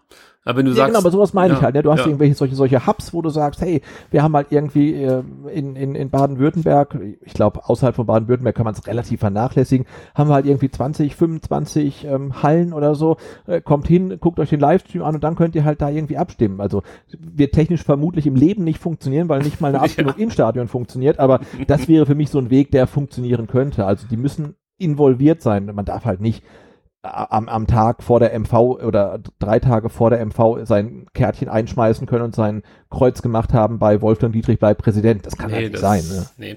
Aber, aber was ich fordere, muss ich ganz ehrlich sagen, und, und ich finde, das ist auch inzwischen, äh, das, das, das muss klappen einfach, ist, dass man die Mitgliederversammlung ins Netz stellt. Das muss nicht auf YouTube sein, das kann dann über VfB TV sein und man muss sich mit der Mitgliedernummer Absolut, einloggen klar. oder so. Aber ich finde, das geht gar nicht mehr, dass die Mitglieder nicht die Möglichkeit haben, sich die Mitgliederversammlung nachträglich oder mindestens live anschauen zu können. Also das äh, muss eigentlich jetzt, das, das muss eigentlich schon im Dezember. Aber ich bin der Meinung, bei anderen Clubs geht das auch, ne? Oder ist also bei Bayern München weiß ich, dass es das ja. gibt. Ähm, ja, und bei jetzt jedem Bundesligisten weiß ich es nicht. Ist mir auch scheißegal, ob das bei anderen geht, sage ich dir auch so, wie es ist. Ich möchte einfach, dass mein Verein ähm, ja da dann den richtigen Schritt in die richtige, richtige Richtung macht. Also das weißt du, du kannst nicht auf der einen Seite da die ganze Zeit die Leute werben, die sollen endlich Mitglieder werden und das weiß ich. Und dann ist dir im Endeffekt scheißegal, äh, wie die Mitglieder äh, so eine Mitgliederversammlung verfolgen können. Das geht für mich nicht. Und ich kann sogar damit leben, wenn man sagt, okay, Videomitschnitt gibt's nicht, es gibt nur Audio oder so. Ja, kann ich auch mitleben, ganz ehrlich. Aber man muss es sich irgend, man muss sich mindestens anhören können. Am besten wäre natürlich anschauen. Und in der heutigen Zeit äh, ist das mit Sicherheit technisch machbar, dass man äh, eben dann über den Mitglied, Mitgliedsausweis ähm, ja, äh, dann Zugang aufmacht. Ja, das muss kommen. Ja, auf jeden Fall. Das ist ja, hat man ja gemerkt, so das, äh, das Signal der letzten Wochen und Monate ist ja wirklich mehr, mehr Transparenz, mehr Ehrlichkeit. Ähm, da, da, da muss was passieren und das spiegelt, äh, ja, geht ja in alle Bereiche rein. Und natürlich muss eine Mitgliederversammlung eigentlich für jedes Mitglied äh, mitverfolgbar sein, selbst wenn man nicht äh, abstimmen kann obwohl man Mitglied ist, aber auch wenn ich irgendwie auf, äh, weiß ich nicht, Fehmarn wohne oder in USA oder sonst wo, habe ich ja als Mitglied das Recht, die Mitgliederversammlung äh, verfolgen zu können. Ich kann dann vielleicht nicht abstimmen, aber warum kann ich es nicht live dann mir angucken? Also ich logge mich da mit meiner Mitgliedernummer ein und dann, dann, dann läuft das oder sollte zumindest laufen. Ja, also da muss was kommen seitens des Vereins. Gut, wir haben euch dazu aufgerufen, die STR Mailbox anzurufen, 0711 für Stuttgart 25 28 16 04 und uns zu erzählen, was ihr so von einem möglichen Präsidentschaftskandidaten erwartet. Ich muss sagen, diese Aktion ging gründlich daneben. Es haben nur zwei Leute sich zu diesem Thema geäußert. Ähm, Moritz sehr ausführlich, vielen Dank dafür. Den werdet ihr jetzt auch gleich etwas länger hören, weil ich finde, seine Punkte, ähm, ja, die kann man eigentlich direkt ungeschnitten so versenden. Also werdet Absolut, ihr, ja, ja Moritz Beitrag dann nachher auf jeden Fall hören. Der Rest beschäftigt sich dann schon etwas mit dem ähm, fußballerischen Tagesgeschehen. Da geht's dann um ja Probleme wie zum Beispiel ähm, ja was man mit Santi Ascasiba jetzt machen äh, wird und wie es im Sturm weitergeht, äh, wo sich ja ein gewisses Überangebot äh, ja abzuzeichnen scheint. Also wir hören mal in die äh, neue STR Mailbox Ausgabe rein und sprechen dann noch kurz darüber. Jetzt mal ganz ehrlich, wer hat diese scheiß Länderspielpause erfunden? Ich rufe an aus dieser unglaublichen nervigen Länderspielpause direkt zu Beginn der Saison. Ich, ihr hattet ja gebeten um die Meinung und die Anforderungen an einen neuen Präsidenten. Da wäre mir halt zum einen wichtig, dass er auf gar keinen Fall, auf niemals nicht äh, aus diesem unsäglichen Stuttgarter Unternehmensumfeld kommt. Also sei es jetzt, weiß ich nicht, Porsche, Daimler, Kercher, Wirth. Der soll ein bisschen innovativ sein, gerne bereit sein, alte Seilschaften zu kappen, sich eben auch nicht von diesem Unternehmensumfeld manipulieren und einschüchtern lassen. Ich halte auch nichts davon, dass man da irgendeinen Ex-Spieler hinsetzt, der auch wieder diesen Stallgestank hat, wie ein Buchwald oder ein Berthold oder wer auch immer sich da selber ins Gespräch gebracht hat. Mir wäre auch wichtig, dass er sich gerne klar gegen Nazis und gegen Homophobie und gegen alle anderen Formen von Extremismus positioniert. Leider hat Jürgen Klinsmann ja dem VfB Stuttgart einen Kopf gegeben, was ich persönlich sehr schade finde. Dieser Klinsmann-Aufsichtsrat-Debatte, die da gerade rumgeistert, ja meine Fresse, ich glaube, ich habe es äh, ich hab's auf Twitter gelesen. Wer schon so eine Unruhe in den Verein bringt, indem er absagt, der ist vermutlich auch hier fehl am Platz. Ich finde, da muss man jetzt auch nichts vom Zaun brechen. Wenn man da keine Optimallösung findet, dann sollte man es halt auch einfach sein lassen und warten, bis da jemand kommt, der erst im Verein passt. Ich finde es super, Butze und Ricky, dass ihr dieses Thema Innenverteidigung angesprochen habt. Ich wollte nur sagen zum Frankie, äh, mir, mir hat es nicht gefallen, dass, dass äh, ihr den so hochgehypt habt, weil bei uns ist jeder Spieler wichtig. Wenn man schon den Abuja hat, warum soll man den dann nicht irgendwann mit ins Boot schmeißen? Wir gewinnen als Mannschaft und verlieren als Mannschaft. Also ich bin der großen Meinung, dass man den eigentlich schon als zweiten oder dritten Innenverteidiger sehen kann. Ich finde es richtig gut, dass ein Trainer mal zu dem steht, was er sagt. Ein Thema, äh, mit welchen Stürmern ähm, spielt man immer. Ich glaube, sobald Kalajdzic und alle wieder topfit sind, kriegen wir da ein richtiges Luxusproblem, um das uns der ein oder andere Bundesligist auf jeden Fall beneiden wird. Ich würde auch sagen, den Silas äh, Wamantukutukutuka, äh, den würde ich gern kaufen für den FC Bayern. Meld dich doch mal. You speak Silas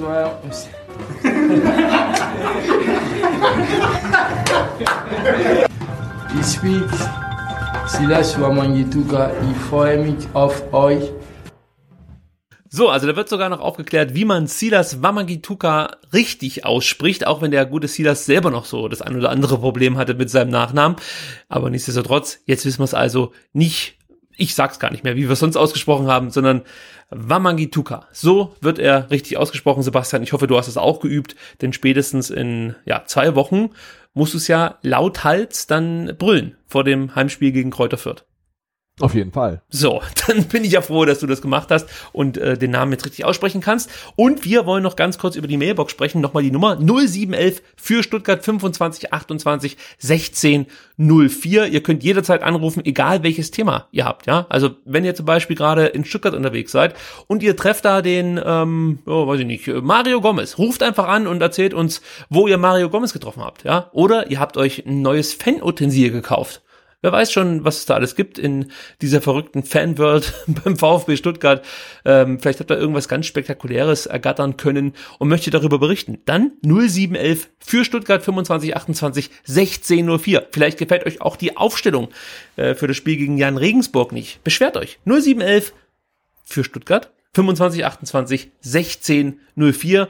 Und ähm, natürlich sind da natürlich äh, die, die berühmt-berüchtigten Analysen direkt nach und während dem Spiel immer wieder gern gesehen auf der STR-Mailbox 0711 für Stuttgart 25 28 16 04. Moritz habe genau, ich ja ihr merkt, schon. Ihr merkt, ihr, ihr merkt äh, Ricky war mit den, mit den, mit den zehn Anrufen total unterfordert. Er, Ja. er schneidet normalerweise irgendwie 40 bis 50 und jetzt waren es zehn Anrufe. Er war halt komplett unterfordert und äh, hatte da dann auch, ich habe es aber gemerkt, er hatte da noch äh, drei Anrufe mit verstellter Stimme selbst getätigt, Ja. damit es ein bisschen mehr wird. Ähm, aber die haben wir jetzt nicht mit reingenommen. Ja, die habe ich nochmal rausgeschnitten. Die habe ich sicherheitshalber auf Halde. So. Ja, gut, meine, meine, meine, meine, meine Frau hat gesagt, ähm, sie wird demnächst anrufen, wenn wir äh, ähm, sagen, wir machen eine Zwei-Stunden-Sendung und dann hat sie gesagt, wenn es dann länger als drei Stunden dauert, dann wird sie auch mal anrufen. Okay, dann achte ich darauf, weil es während der Sendung das Telefon hier schellt und eine Nachricht kommt, dass die Mailbox wieder ja, äh, bespielt wurde. Gut, ganz kurz noch über die Mailbox. Äh, großen Dank an Moritz. Wir haben ja schon eingangs gesagt, also zu Beginn der Mailbox, dass wir im Endeffekt genau das unterschreiben, was er da so gesagt hat. Da waren viele kluge Sachen dabei, deswegen haben wir das auch relativ ungeschnitten so übernommen. Äh, und wir haben ja dann auch im Themenblock Vereinspolitik über die meisten äh, Dinge schon gesprochen, ja, und äh, man kann, denke ich mal sagen, die, die Positionen, die Moritz hier aufgezählt hat, was ihm wichtig ist an einem VfB-Präsidenten, die übernehmen wir eigentlich komplett, oder Sebastian? Äh, ja, absolut. Klar, Dann, der Stall, Stallgeruch äh, schreckt erstmal ein bisschen ab und auch so Unternehmerumfeld ähm, schreckt erstmal ein bisschen ab, ähm, wo, wobei ich jetzt ähm, auch sagen möchte, dass äh, jemand, der aus dem Stuttgarter Unternehmerumfeld kommt, nicht automatisch ein schlechter Präsident sein muss. Ne? Der kann auch der beste Präsident aller Zeiten sein. Aber ähm, die Vergangenheit lehrt einem, lehrt einen ja, dass es halt irgendwie meistens ein bisschen ähm, schwierig ist mit ähm, Personen mit mit diesem Background irgendwie. Und äh, deswegen wäre wünschten, wünschen sich viele Fans und auch wir, glaube ich, irgendjemanden, der so ein bisschen, so ein Quereinsteiger, der von außen reinkommt und mit dem ganzen Klüngel da nichts zu tun hat. Also ich lehne mich mal aus dem Fenster und bekenne ja Farbe. Ich hätte nichts gegen ein Duell Vogt gegen ähm, Klopfer. Muss ich ja, ganz ehrlich sagen. Absolut, aber ich, da würde ich ganz, ganz, ganz, Ja. ganz viel Geld drauf wetten, dass es dazu nicht kommt. Ich wäre schon froh, wenn einer der beiden Ja, äh, später absolut, dann ja. auf der Kandidaten Aber wie gesagt, wenn, wenn keiner von den beiden in der Verlosung da am Ende ist, dann ähm, wird sich der Vereinsbeirat erklären müssen, warum nicht. Und vielleicht haben sie ja auch gute Gründe, warum keiner von den beiden dabei ist. Gar keine Frage, kann ja sein. Ähm, aber da, das ist ja der Vorteil dabei, ähm, dass die zwei äh, ihre Kandidatur oder ihr, ihr, ihre, ihr Interesse und ähm, ihre Bewerbung öffentlich gemacht haben, ähm, dass man einfach nicht sagen kann, nö, da war nichts, ne? sondern ja, da war was und wenn die zwei da nicht dabei sind, dann muss man erläutern, warum nicht. Und äh, das ist gut, finde ich. Ja, dem kann ich nur beipflichten. Dann kommen wir noch zu dem Thema, das aufgekommen ist, und zwar, dass wir ja Santiago Ascasiba so hochgejubelt hätten. Das liegt natürlich an dir, Sebastian, weil du gesagt hast, du hast hier ein Trikot und er muss auf jeder Position im Endeffekt die erste Wahl sein. Ich spitze jetzt ganz bewusst zu. Nee, ich glaube, da wurde äh, ja unsere Aussage etwas fehlinterpretiert. Also wir sehen es natürlich auch so, ich spreche jetzt mal für dich, Sebastian, dass Santiago Ascasiba sich dem Leistungsprinzip unterwerfen muss. Ja, aber im Prinzip ist dieser Spieler einfach für, für die Mannschaft rein von der Mentalität her schon ein Mehrgewinn. Vielleicht jetzt nicht unbedingt auf der Position im linken oder rechten Mittelfeld äh, und vielleicht auch nicht unbedingt jetzt im zentralen Mittelfeld, jedenfalls nicht, wenn es in die Offensive geht, aber als klassischer Sechser und von mir aus auch als Achter ist ein Santiago Ascasiba mit das Beste, was du in der zweiten Liga finden wirst. Ja, wenn nicht sogar der beste Spieler auf dieser Position. Also ähm, da würde es mich wundern, wenn es da Experten gibt, die sagen würden, ja, so ein Santiago Ascasiba, der, der hat keine Chance gegen einen Atakan Karasor. Es sind zwar unterschiedliche Spielertypen, gar keine Frage. Und wie gesagt, es gibt das Leistungsprinzip, aber ich erkenne jetzt nicht unbedingt, dass Karasor äh, Santiago Ascasiba hier äh, innerhalb von fünf oder sechs Pflichtspielen komplett vergessen gemacht hat. Ganz im Gegenteil. Also äh, der Herr Karasor hat mich auch noch nicht endgültig überzeugt als Sechser und ähm, muss, oder ein Santi muss sich da definitiv nicht hinter ihm verstecken. Genau, und meine Perspektive ist ja auch die, ähm, dass man das Ganze langfristig betrachten muss. Ähm, und in der Hoffnung, dass wir nächste Saison dann wieder in der ersten Liga spielen und dann gegen Teams wie Bayern München oder Leverkusen oder Dortmund, äh, wo wir nicht so viel Ballbesitz haben werden, auch wenn Tim Walter dann noch Trainer sein sollte, braucht man halt jemanden, der dann halt den starken Gegenspielern den Ball irgendwie abnimmt. Und ähm, da gibt es dann vermutlich keinen besseren als Santi Ascasiba. Und deswegen äh, ja, hätte ich es jetzt schwierig gefunden, ihn in der, dieser Transferperiode noch abzugeben, nur weil jetzt halt ähm, ein, ein, ein Karasor halt ihm jetzt den, den Rang erstmal abgelaufen hat. Also ich, ja, muss, ich finde, man muss es halt von Personalien oder von neuen Personalien unabhängig einfach ein bisschen langfristig betrachten. Und da kann ähm, Santi Ascasiba noch, noch wahnsinnig wichtig sein. Ich meine, der spielt aktuell nicht zu Unrecht dann U23 äh, Nationalmannschaft für Argentinien. Und ich weiß noch, vor einem Jahr oder so sagte man, ja, der ist in der später zur Nationalmannschaft und wird vielleicht ein neuer Kapitän und so weiter. Also der hat großes, großes Potenzial. Ähm, und ich hätte es halt fatal empfunden, wenn man ihn jetzt hätte gehen lassen, nur weil der neue Trainer jetzt am Anfang vielleicht nicht so hinter ihm steht. Ähm, und da muss man eine strategische Entscheidung treffen, die, die ist jetzt gefallen und jetzt muss man halt gucken, was mit dieser Suspendierung aus disziplinarischen Gründen war, wie die begründet ist, was die für das Spiel gegen Regensburg bedeutet, ob er dann wieder mit dabei ist oder erstmal außen vor ist. Ähm, und ja, und klar, das Trikot, ähm, das, ähm, ähm, das kaufe ich mir. Und, Da warte ähm, ich drauf. Ja, wir müssen irgendwie einen Poll machen, ob wir jetzt äh, Heimtrikot oder ähm, also sind ja alles Heimtrikots. Also richtig, Heim richtig. Heimtrikot, das also Auswärtsheimtrikot oder das äh, Ausweichheimtrikot. Ob es das werden soll, da bin ich mir echt noch unschlüssig. Wir lassen die Katze entscheiden. so einfach ist das nämlich. Gut, mal gucken, wie das ausgeht. Ich äh, lasse dir noch ein bisschen Bedenkzeit, ob du es wirklich so haben möchtest. Äh, abschließend noch zur, zur Santi-Geschichte. Ich könnte mir auch vorstellen, dass ein junger Spieler ähm, da gestärkt raus vorgehen kann, wenn es mal nicht immer rund läuft. Ja, man darf ja nicht vergessen, er kam hier nach Deutschland zum VfB, ist seitdem eigentlich unumstrittener Stammspieler und ähm, hat auch eine gute Entwicklung genommen. Ich bin trotzdem der Meinung, ähm, er hat äh, in den letzten Monaten etwas stagniert und ich finde es okay, wenn man jetzt dann vielleicht ihn auch so ein bisschen kitzelt, ja, und äh, bei der Ehre packt und sagt, hey, du musst dich genauso hinten anstellen wie jeder andere auch, du bist bei mir nicht gesetzt, aber du kannst dich natürlich in die Mannschaft spielen. Und vielleicht geht er sogar gestärkt aus äh, dieser Phase hervor, müssen wir mal abwarten. Ich kann mir fast nicht vorstellen, dass so ein Typ, ja, wir kennen ihn ja jetzt dann auch von, vom Charakter so ein bisschen, jedenfalls was das Sportliche angeht, dass der dann einfach den Kopf in den Sand steckt und sagt, ja komm, also äh, ihr könnt mich mal alle am Arsch lecken, im Winter gehe ich dann. Also ich glaube schon, dass Santi, wenn er dann morgen am Dienstag wieder zurückkehrt von seiner U23 Nationalmannschaft Tour, äh, Tim Walter zeigen will, dass er an ihm nicht vorbeikommt. Da bin ich gespannt. Äh, es gibt noch eine Baustelle, möchte ich mal in Anführungsstrichen sagen, eine Luxusbaustelle, möchte ich äh, fast schon sagen, die auch in der STR-Mailbox thematisiert wurde, und zwar das Sturmproblem. So kann man es vielleicht umschreiben. Mhm. So wurde es, glaube ich, auch auf der Mailbox bezeichnet. Äh, man habe fast zu viele gute Stürmer. Äh, ich sehe es ein bisschen anders, Sebastian. Ich bin der Meinung, wir sind eigentlich gar nicht so gesegnet davon im Sturm, weil wir mit äh, Hamadi al und Mario Gomez zwei sehr ähnliche Spielertypen haben. al lässt immer mehr durchblicken, dass er mit dem Ballbesitzfußball vielleicht von allen Stürmern noch die größten Probleme hat. Das ist, ja, Stürmer, der seine, seine Tore in der Regel macht, aber ich glaube nicht so selbstverständlich, wie das noch letzte Saison äh, bei Regensburg der Fall war. Äh, und Mario Gomez, ja, da kann man auch drüber streiten, ob der äh, nochmal einen großen Aufschwung in der zweiten Liga erleben wird oder nicht, ja. Und dann sind wir halt eben bei zwei sehr jungen Spielern, äh, die äh, definitiv auch Leistungsschwankungen haben werden. Zum einen Silas, zum anderen Nico Gonzalez, den jetzt zwar gerade alle hypen, aber ich kann mich erinnern, in der 70. war es, glaube ich, gegen St. Pauli, da hat man schon wieder davon gesprochen, dass der Typ nun überhaupt äh, ja gar nichts mehr bringen wird hier, der versiebt reinmäßig die Chancen oder serienmäßig und äh, der wird dem VfB nicht groß weiterhelfen, also da kann sich das Blatt relativ schnell wenden. Aber ich sehe es jetzt nicht so, dass der VfB Stuttgart äh, in den nächsten weiß ich nicht, 10, 12 Monaten da ein richtiges Luxusproblem haben wird äh, im Sturm. Wie siehst du's?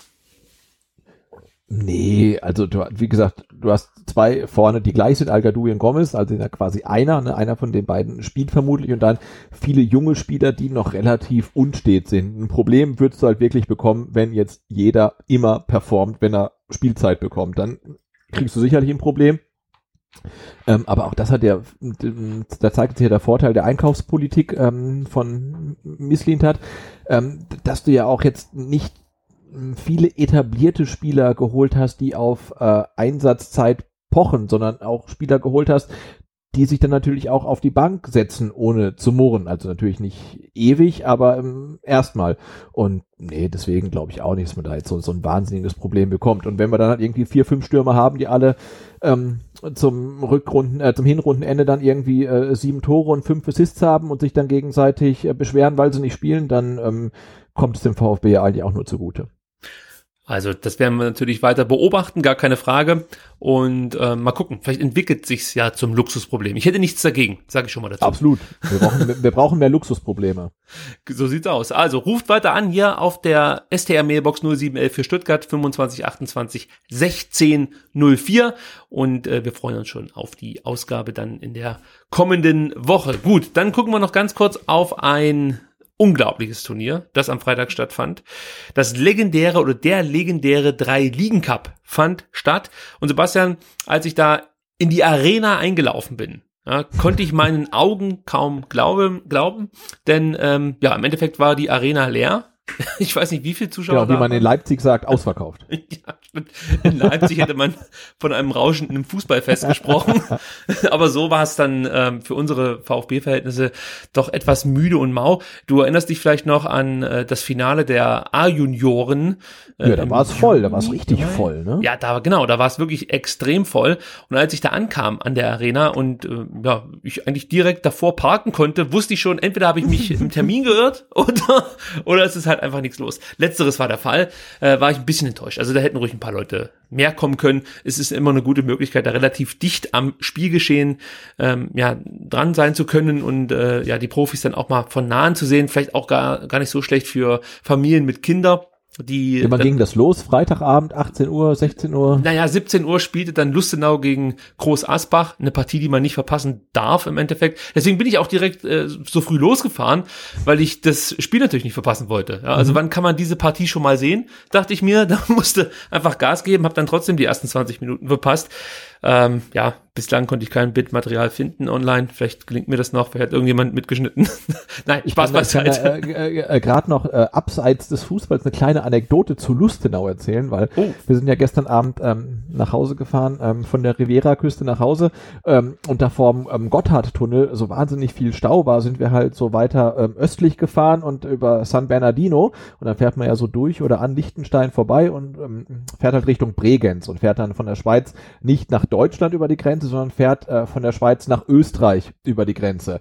Was total gut ist, weil man dann über die Autobahn total schnell nach Bregenz kommt. Das Problem war, unser Pickerl war abgelaufen, das hatten oh, wir irgendwie im oh. Frühjahr und wir waren dann, da wir ja Schwaben sind, oder ich bin zumindest jetzt irgendwie ähm, eingeheirateter Schwabe, haben dann gesagt, für 30 Kilometer Autobahn kaufen wir jetzt keine Plakette. Wir ähm, programmieren uns ins Navi ein, fahren uns nach Hause und keine Mautstraßen. Haben wir dann gemacht, es hat eine halbe Stunde länger gedauert, eine halbe Stunde, das machen wir jetzt halt.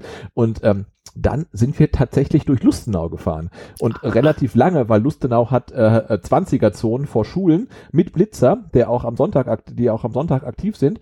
Und wir sind dann total lange durch Lustenau gefahren, also ganz schönes Städtchen. Und ich habe sogar in Lustenau getankt. Ähm, in der Stadt des ähm, dritten des Drei-Ligen-Cups. Fand ich total schön. Das war schön, ja.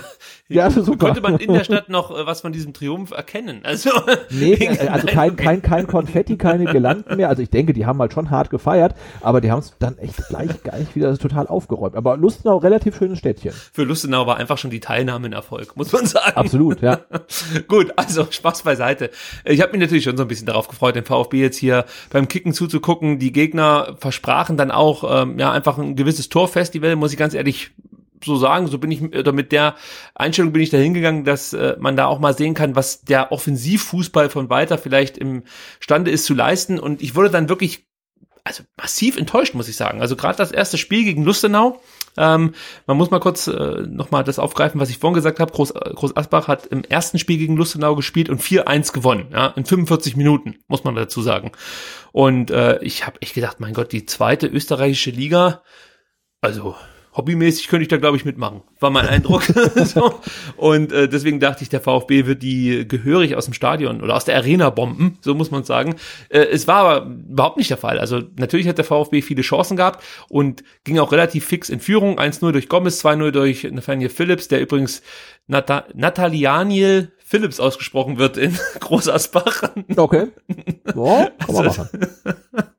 Das war manchmal schon ein bisschen unterhaltsam. Aber gut, also nach 20 Minuten sah das äh, relativ deutlich aus und auch von den Chancen war da mehr drin. Gar keine Frage. Aber was mich richtig angekotzt hat, war diese läppsche Art, mit der Fußball gespielt wurde. Und im ersten Spiel gegen Lustenau stand da wirklich eine Top 11 auf dem Platz. Stenzel, Kempf, ähm, Phillips, Insua, Castro, Didavi, Förster, Wamankituka, Gomez, Klimowitz. Das sind alle Spieler, die jederzeit in der zweiten Liga in der Stadtelf stehen könnten. Und dafür war es mir zu wenig. Ich möchte mich jetzt nicht auf Daniel Didavi einschießen, aber er ist mir ein paar Mal aufgefallen, dass er dann hier und da mal ein bisschen, ja, äh, ja, unzufrieden damit war, dass die Lustenauer ihm da auch wirklich den Ball mal wegnehmen wollten. Ja, also da gab es eine Szene, da wollte er ins Dribbling gehen, blieb im Rasen hängen, dann kommt ein Spieler von Lustenau an den Ball, bleibt auch im Rasen hängen, äh, äh, dann kommt die Davi wieder an den Ball und der Lustenauer Spieler, ja, tackelt ihn so ein bisschen weg und äh, die Davi ist einfach wirklich enttäuscht mit der ganzen Welt und sich selber, hebt die Arme so, bleibt einfach stehen. Der Spieler von Lustenau äh, beginnt mit dem Konterspiel und die Davi denkt sich, ach, das ist alles scheiße hier, Mensch, jetzt muss ich da noch hinterher oder was. Und das geht halt für mich gar nicht. Ja? Also ich verstehe schon, das sind Testspiele und ich möchte das Ergebnis überhaupt nicht überbewerten, aber es sollte äh, für mich schon ein bisschen mehr sein als einfach so ein lockeres Auslaufen oder so. Und Tim Walter hat sich ja dazu auch geäußert und meinte, äh, ja, wenn man das hier angeht wie, wie äh, ein lockeres Training, dann kann man es auch gleich komplett bleiben lassen. Äh, ich kann ja mal kurz die Zitate vorlesen von Tim Walter. Er meinte, wer mich kennt, weiß, dass ich nicht gerne verliere. Mit ein paar Dingen bin ich so nicht einverstanden. Insgesamt fehlte uns hinten und vorne die Konsequenz, sowohl im Zweikampf als auch im Torabschluss. Und genau das war es eigentlich, was mich so angekotzt hat, diese, die, also eben die Inkonsequenz diverser Spieler. Da kannst du fast jeden nennen. Es gibt ein paar Ausnahmen, werde ich nachher noch drauf kommen. Aber insgesamt war das einfach eine, eine richtig schwache Vorstellung vom VfB Stuttgart äh, und äh, ja, die lässt mich enttäuscht zurück und ich glaube auch viele kleine Fans. Also da waren wirklich viele Kids da, die den VfB angefeuert haben und äh, sich, äh, glaube ich, die Augen reiben mussten, ob das wirklich der VfB Stuttgart ist, der in die, in die, in die erste Liga möchte. Und ja, also da war viel, viel Luft nach oben für viele, viele Spieler. Zweites Spiel gegen Groß Asbach das möchte ich ein bisschen entschuldigen, weil da relativ viele Jungs dabei waren, die so vielleicht nicht in der Startelf stehen würden. Jens Kral war am Tor, äh, Roberto Massimo lief als Rechtsverteidiger auf, Bartstuber und Karasor bilden, bildeten das Innenverteidigerpärchen, Krötzinger auf links. Und dann ähm, haben es die A-Junioren, beziehungsweise Nick Betzner ist ja glaube ich inzwischen bei der Oberligatruppe, ähm, in, den, in, in die Mannschaft geschafft. Orel Mangala war, war wieder mit dabei, äh, Lilian Egloff hat gespielt, Philipp Clement hat gespielt, Hamadi al und Jan Clement durfte oh, auch cool. auflaufen. Ja, 28 Minuten hat er bekommen von Tim Walter. Danach wurde David Tomic eingewechselt, der auch gute Chancen hatte. Ähm, insgesamt war das Spiel gegen Groß Asbach ja, nicht besonders gut vom VfB, aber ich habe ja gerade eben schon die ganzen Namen vorgelesen, da kann man sich auch vorstellen, dass das nicht so leicht ist. Sie hatten die Chance hier definitiv den Ausgleich zu schaffen. Ähm, ja, also ich möchte jetzt hier diesen jüngeren Spielern keinen Vorwurf machen. Ja, aber ich war halt einfach enttäuscht von diesem Abend und äh, ich glaube auch Tim Walter war etwas enttäuscht. Vielleicht nochmal ein Zitat, er meinte, wenn man so viele Torschancen hat, wie gerade am Anfang gegen Lustenau, muss man natürlich auch mehr Tore schießen. Dass dann einfach äh, das dann einfach spielen, um zu spielen, dann können wir auch trainieren. Ja, das, das sehe ich nämlich auch so. Also wenn du einfach nur ja, das so. Ist der, das ist der Kernsatz einfach, ne, was man ja auch letztes Jahr schon gesagt hat, weswegen ja auch dieser Drei-Ligen-Cup, ähm, also abseits dessen, dass er halt irgendwie so einen dämlichen Namen bekommt, den man vermarkten kann, äh, äh, weswegen der ja auch belächelt wird, wo man dann sagt, hey, dann trainiert doch halt einfach. Ja. Man müsste echt noch so, so, so ein Ding dann machen und vor allen Dingen dann nicht so, ne? Also da muss man wirklich sagen, geht hin, ähm, ihr, ihr spielt halt gegen den Drittligisten und gegen österreichischen Zweitligisten, dann gewinnt's halt halt auch, aber dann kannst du halt da nicht, nicht, nicht so antreten und nicht so auftreten. Ja, vielleicht noch ein Satz von Tim Walter, den ich auch gut finde. Wir müssen mehr Aufwand betreiben. Dann kriegen wir auch äh, die Dinge besser hin. Man muss auch mal reinhauen und nicht so halbherzig in die Sache rangehen, an die Sache rangehen. Man muss das Tor unbedingt machen wollen. Und dieser Satz oder diese drei Sätze, die kannst du, vier Sätze sind, die kannst du auch direkt auf die Zweitligasaison anwenden. Ja, es ist. Aber ich glaube, genauso war das ja auch schon hin und wieder. Äh, das ist ja dieses, dieses ne, Spielen um des Spielen Willens brauchen wir nicht. Wir müssen halt einen Abschluss finden. Das sagt er ja seit Anfang der Saison eigentlich. Ja, aber so konkret habe ich es jetzt von ihm noch nee, nicht stimmt, gelesen. Stimmt, ja. Und aber genau so würde ich das beschreiben, was uns momentan fehlt. Ja, also warum die Spiele knapp sind, warum wir dann 0-0 gegen Aue spielen, wenn man irgendwie das Gefühl hat, man spielt das so lang hin und äh, denkt sich, irgendwann wird da schon mal ein Ball reingehen, aber du hast nicht das, das Gefühl, dass man hier wirklich das Tor unbedingt machen will. Und das ärgert mich so, so noch ein bisschen und enttäuscht mich auch ein bisschen von der Mannschaft, weil es sind ja genügend Leute dabei, die ja eigentlich beweisen wollen, warum sie jetzt vielleicht äh, äh, nicht in der zweiten Liga spielen müssten. Ja, ein Philipp Clement hätte erste Liga spielen können. Mario Gomez wird auch ein anderes Selbstverständnis haben. Es gibt, wie gesagt, Dani Didavi, äh, äh, Holger Bartschuber, wer auch immer. Es gibt genügend Leute, die, denke ich mal, von sich behaupten würden, ich bin kein Zweitligaspieler, aber das möchte ich dann halt auch ja, in, in konsequenten Leistungen und äh, ja, in, in, in einer gewissen Herangehensweise wiedererkennen. Und das fehlt mir nicht nur beim Drei-Ligen-Cup, sondern auch in der zweiten Liga. Ja, aber insgesamt, wie gesagt, war das eher ein enttäuschender Auftritt, den ich jetzt nicht zu hoch hängen möchte. Vielleicht noch ein Erkenntnisgewinn oder was ich noch interessant fand, war, dass man gegen Lustenau zum ersten Mal mit 4-3-3 oder in einem 4-3-3 gespielt hat, was ich ganz interessant fand. Ja, also ähm, das ist eine Option, glaube ich, äh, die auch in der zweiten Liga vielleicht mal Anwendung finden könnte. Und ähm, ja, also das sah ganz gut aus, weil man die war man die Tuka und äh, Klimowitz haben immer wieder die Positionen außen getauscht. Einmal kam Silas über links, einmal kam Matteo über links und dann halt eben der andere über rechts. Gomez vorne im Sturmzentrum und Castro, Didavi und Förster haben ein kompaktes Mittelfeld gebildet. Das sah echt ganz gut aus, aber eben nur 20 Minuten lang und danach, ähm, ja, konnte Lustenau aufdrehen und ich schmunzel bei dieser Aussage. Was hat denn das äh, Ticket gekostet? Ähm, habe ich hier neben mir liegen. Gut, dass ich es neben mir liegen habe. Ja, das war natürlich das Premium, Premium-Ticket, Mitte, Mitte Gegentribüne. Und da latzte halt schon mal 15 Euro hin. Okay. Ja. Aber ich durfte dann in der zweiten Halbzeit auch mich hinter das Tor setzen. Ja, das habe ich ja dann gemacht. dann rüber zum großen Frei, frei, freie Platzwahl in der äh, Mechatronik. Arena. Ich wollte mir das alles angucken. Ich bin dann rübergegangen zum Groß Asbach Fanblock. Äh, das ist schon sehr interessant, weil äh, also ich hatte das Glück, dass direkt hinter mir äh, pubertierende, pubertierende 16-Jährige saßen. Das war ein bisschen anstrengend, weil ich kenne jetzt mhm. alle neuen Schimpfwörter, die es so gibt. ähm, also das war wirklich anstrengend und ich fand es auch ein bisschen ja unpassend, dass dann der Ordner, der darum geisterte, dann irgendwann auch mal mit diesen Jugendlichen abgeklatscht hat. Ich weiß nicht, das fand ich nicht so gut. Waren ja auch ein paar Kids in der Nähe, also das war nicht so besonders. Aber äh, gut fand ich die Zwischenrufe, die es dann immer wieder gab. Hey, soll das erste Liga sein? Äh, zeigt mal was und hin und her. Also das war ein sehr gut äh, ja, fußballaffines Publikum, hat man direkt gemerkt. Also das war ich lasse es jetzt einfach mal so stehen, bevor ich mich jetzt hier um Kopf und Kragen rede. bevor du ein Einreiseverbot in Großasbach bekommst. Ja, stimmt. Da muss ich in Zukunft nur drum rumfahren. Das wird schwer. hat, hat, eigentlich eher e- Erik Hottmann gespielt? Erik Hottmann, Hottmann hat gespielt und ich dachte zunächst auch, dass er als Kapitän aufläuft, weil er den Wimpel des VfB Stuttgart äh, ja äh, zu seiner Bank gebracht hat. Normal ja, tauschen ja immer die Kapitäne diese Wimpel aus und bringen sie dann auch zur Bank. Aber ja, dem war nicht so. Erik Hottmann war offensichtlich nur der Laufbursche für den Kapitän von Groß Asbach. Ähm, das habe ich ähm, falsch beobachtet. Ich habe es aber auch später auf Twitter wieder richtig gestellt. Nicht, dass man mir jetzt hier Fake News, ja. ja, ja genau, mal wieder Fake News unterstellen. so. Gut, ähm, bevor wir jetzt auf das Spiel gegen Regensburg zu sprechen kommen, wie lange sind wir eigentlich schon? Eine Stunde? Nee, zwei. Oh, nee. Eine halbe, oder? Ja dann äh, übergehe ich äh, diesen Themenpunkt, den ich mir ja notiert habe. Und wir kommen direkt zum. Das gibt's doch gar nicht. Wir kommen direkt zum Regensburg-Spiel. Holy shit. Also das hat mich jetzt echt überrascht. Ist schon 21 Uhr? Wir haben doch wieder um sieben begonnen, Sebastian. Ja, ich glaube, zwischendurch wurde irgendwann die Uhr umgestellt oder so. Ich kann es mir auch nicht erklären. ich kann es mir wirklich nicht erklären. Gut, äh, wir wollten eigentlich noch so ein kleines Zwischenfazit ziehen, aber ja, das verschieben wir jetzt einfach. Das ist dann einer nächste. von den berühmten Themenblöcken, den wir von, äh, von, von Ausgabe zu Ausgabe schieben. Ja, genau, da gibt's einige. Zum Beispiel immer noch die Q&A-Fragen äh, vom, vom April 2019. Wir brauchen mal wieder eine Länderspielpause. Ja. ja, es wird mal Zeit. Gut, also Regensburg, unser nächster Gegner am kommenden Samstag, glaube 13 Uhr ist Anstoß. Man muss sich echt äh, erst noch dran gewöhnen. Und ähm, ja, ich weiß nicht, ich frage erst mal dich, bevor ich jetzt hier loslege mit meinen Erkenntnissen.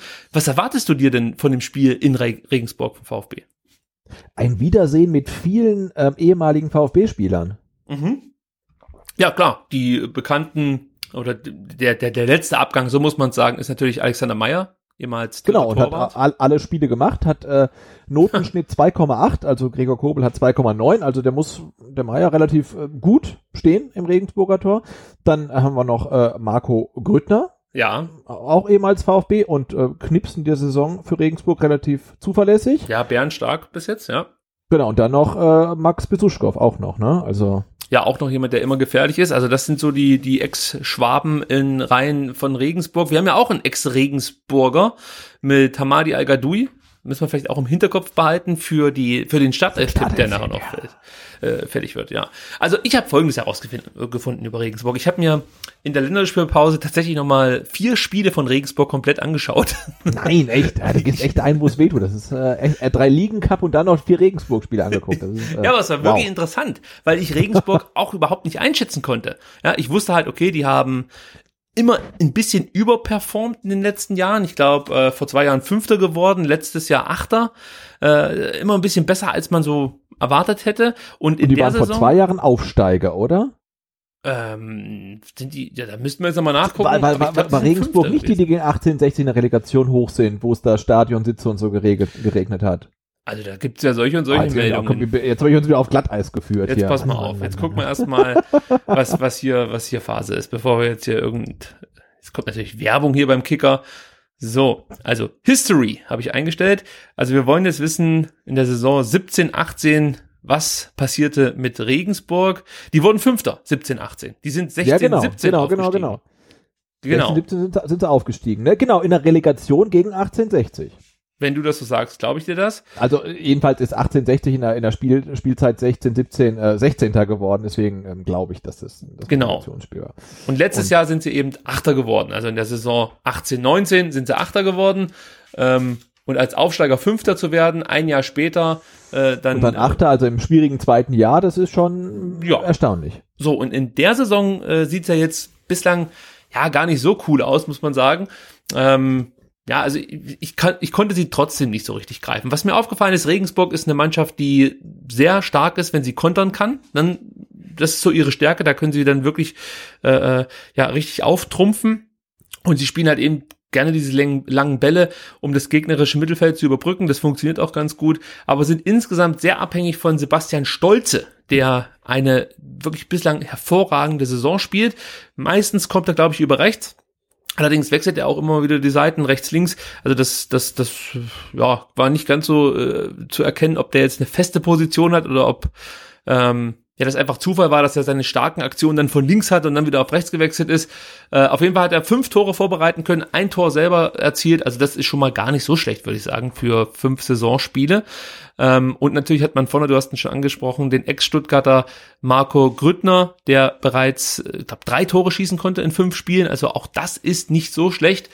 Äh, Und ich denke mal, darauf wird es dann für unsere Abwehr ankommen, dass man sich hier nicht übertölpeln lässt. Aber insgesamt würde ich sagen, ist, ist Regensburg wahrscheinlich ganz froh, dass der VfB kommt, weil sie genau da ihre Stärken ausspielen können, sich nämlich hinten reinstellen können und dann eben versuchen, über Konter, lange Bälle äh, eben den starken Grüttner anzuspielen und äh, am besten kommt die Flanke dann von Sebastian Stolze und dann wird's für uns eng. Was uns Mut machen kann, Sebastian, ist, dass Regensburg äh, eben nicht so sattelfest in der Abwehr ist. Also sie sind eigentlich immer für einen Schnitzer gut und äh, was taktisch ganz interessant sein könnte, sie sind anfällig bei äh, Ecken und auch bei ja der klassischen Flanke. Ja, also auch wenn wir die immer wieder verpönen und nicht so gut finden, gegen Regensburg könnte das ein ganz ja, probates Mittel sein. Und wenn du vielleicht vorne dann so einen Brecher drinne hast wie al oder Gomez, könnte das funktionieren, weil sie bekommen relativ viele Tore eben über die Außen. Äh, Das funktioniert natürlich auch, dass man dann über Außen bis an die Grundlinie geht und dann vielleicht in den Rückraum ablegt. Aber da kann man sie auf jeden Fall packen. Und das wird interessant, zu sehen sein, äh, wie der VfB, wie Tim Walter da die Mannschaft darauf einstellen wird, ähm, ja, ob er dann vielleicht hier schon mit einem 4-3-3 spielt. Weil wenn du viel über die Außen kommen möchtest, wäre natürlich ein 4-3-3 gar nicht so blöd, würde ich jetzt mal sagen. Also das könnte man sich vielleicht überlegen, ob das auch eine Option wäre. Ja, genau, also, wobei ja Borna Sosa wieder ähm, spielberechtigt ist und Ja. der muss ja gar nicht bis zur Grundlinie gehen, um geile Flanken zu schlagen. Also der löffelt dann wieder seine Halbfeldflanken rein und dann könnte das schon reichen. Ja, er muss aber Tempo schon aufnehmen. Also das, das fällt auf, wenn, wenn du jetzt da wirklich so gemütlich lang hintrabst, wie es der VfB ja oft gemacht hat in den ersten Spielen, dann können sie das natürlich auch ganz gut verteidigen. Aber wenn du mit Tempo über die Flügel kommst und dann mit Flanken agierst oder eben Pässe in den Rückraum, da sind sie auf jeden Fall verwundbar. Aber gut, ich meine, wer ist das nicht, wenn du mit Tempo agierst und dann äh, ja einfach auch eine gewisse Qualität beim letzten Ball mitbringst, das äh, ist halt immer gefährlich. Wie gesagt, die Defensive an sich noch nicht ganz sattelfest, obwohl äh, Marcel Correa, Correa äh, heißt er glaube ich, gar nicht so schlecht bislang gespielt hat. Und ich finde, sechs Gegentore sind jetzt auch noch nicht so viel, aber es sind immer mal wieder so ein paar Schnitzer dabei, wo du dann einfach dir nur noch an den Kopf fest und sagst, Mensch, wie kann denn sowas passieren? Also ich glaube, sie könnten ein bisschen besser in der Tabelle dastehen, als sie es aktuell tun, ähm, wären da nicht diese, diese Unkonzentriertheiten, so möchte ich es mal sagen, in der Abwehr. Ja. Genau, Also- aber jetzt zur Einordnung, ne, also Regensburg ist Achter, ähm, haben zwei Spiele gewonnen, zwei Spiele verloren, eins unentschieden gespielt, haben vier Punkte weniger ähm, als der VfB. Der VfB hat 8 zu 5 ähm, Treffer. erzielt Aber es war eins gegen. Wien Wiesbaden. Das ist ja, also jetzt, ich möchte jetzt Wien Wiesbaden nicht zu äh, sehr hier in Grund und Boden reden, aber jetzt Ja, mal ganz gut. ehrlich, also Wien Wiesbaden wird's echt schwer haben, Die mehr als werden drei Spiele zu schwer gewinnen. haben. Ja, die werden schwer haben. Ja, ja. Ja, also Aber trotzdem, wenn, wenn, wenn Regensburg gewinnen würde gegen den VfB, wären sie auf einen Punkt dran. Also die sind jetzt äh, noch ganz gut ähm, da unterwegs. Absolut, ja, das stimmt. Also, Also, stehen zum Beispiel ein Punkt, äh, ähm, äh, zwei Plätze vor, vor Nürnberg und ähm, auch vor Hannover. Ne? Also Ja, das Hannover-Spiel habe ich mir zum Beispiel angeguckt und das war auch sehr interessant, weil äh, Regensburg eigentlich da nicht so große Chancen hatte ja, und davon profitierte, dass unser alter Bekannter, ja, Ron-Robert Zieler, patzte und äh, so kamen Nein. sie zu dem, ja, so kamen sie zum 1 zu 1. Zunächst hat er erstmal einen Elfmeter gehalten, muss man sagen. Ron-Robert Zieler, ja, ja, Ja. und dann hat er äh, einmal Ja. gepatzt und dann gab es das 1-1. Aber insgesamt war Hannover da die bessere Mannschaft. Und wie gesagt, gegen Wien Wiesbaden da musste auch die drei Punkte holen. Sorry, Wien Wiesbaden, aber es ist halt so.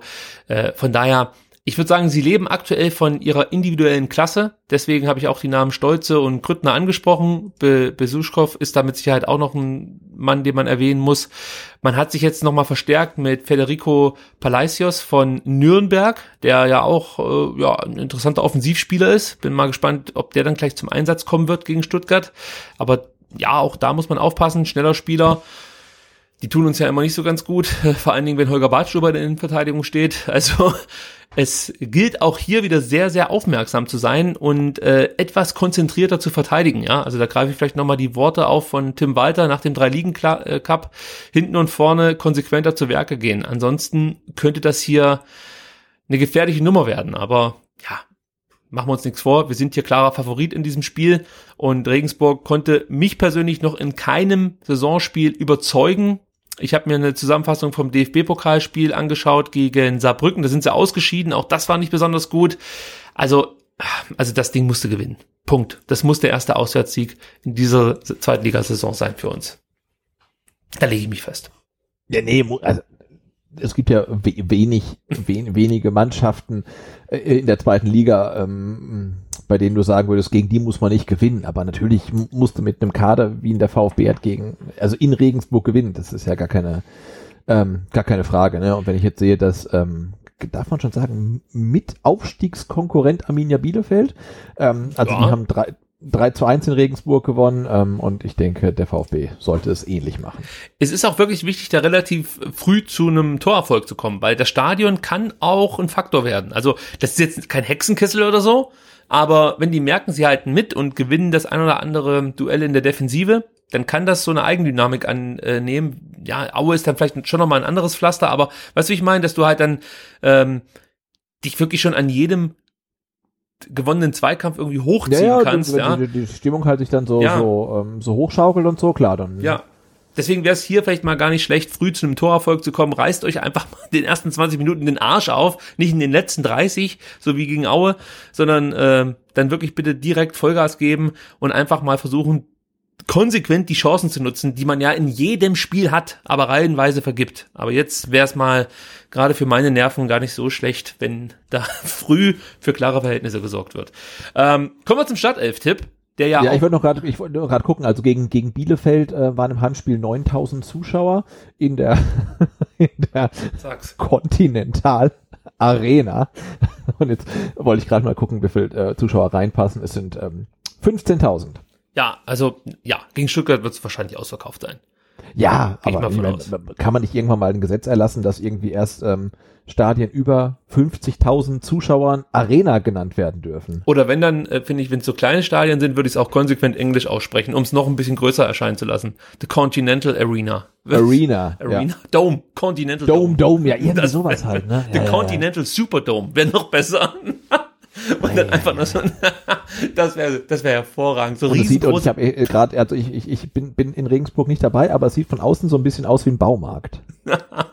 so, einfach so riesengroße Parkplatzschilder, unzählige äh, so Einweiser und dann geht's irgendwie auf so einen Lidl-Parkplatz. ja, es ist irgendwie so außen so rot, ähm, also es sieht, es sieht aus wie ein Baumarkt, total Jetzt cool. lass uns nicht über das Nein, Stadion überhaupt in nicht, das super. Ey, herziehen. Wir haben ja selber Ja, wahrscheinlich verlieren wir, verlieren wir, verlieren wir 2-1 und dann kriegen wir jetzt dann ganz viele ähm, äh, hämische, hämische Nachrichten von Regensburg-Fans. aber ist egal, aber es sieht trotzdem aus wie ein Baumarkt, ähm, aber ich finde es trotzdem schick irgendwie.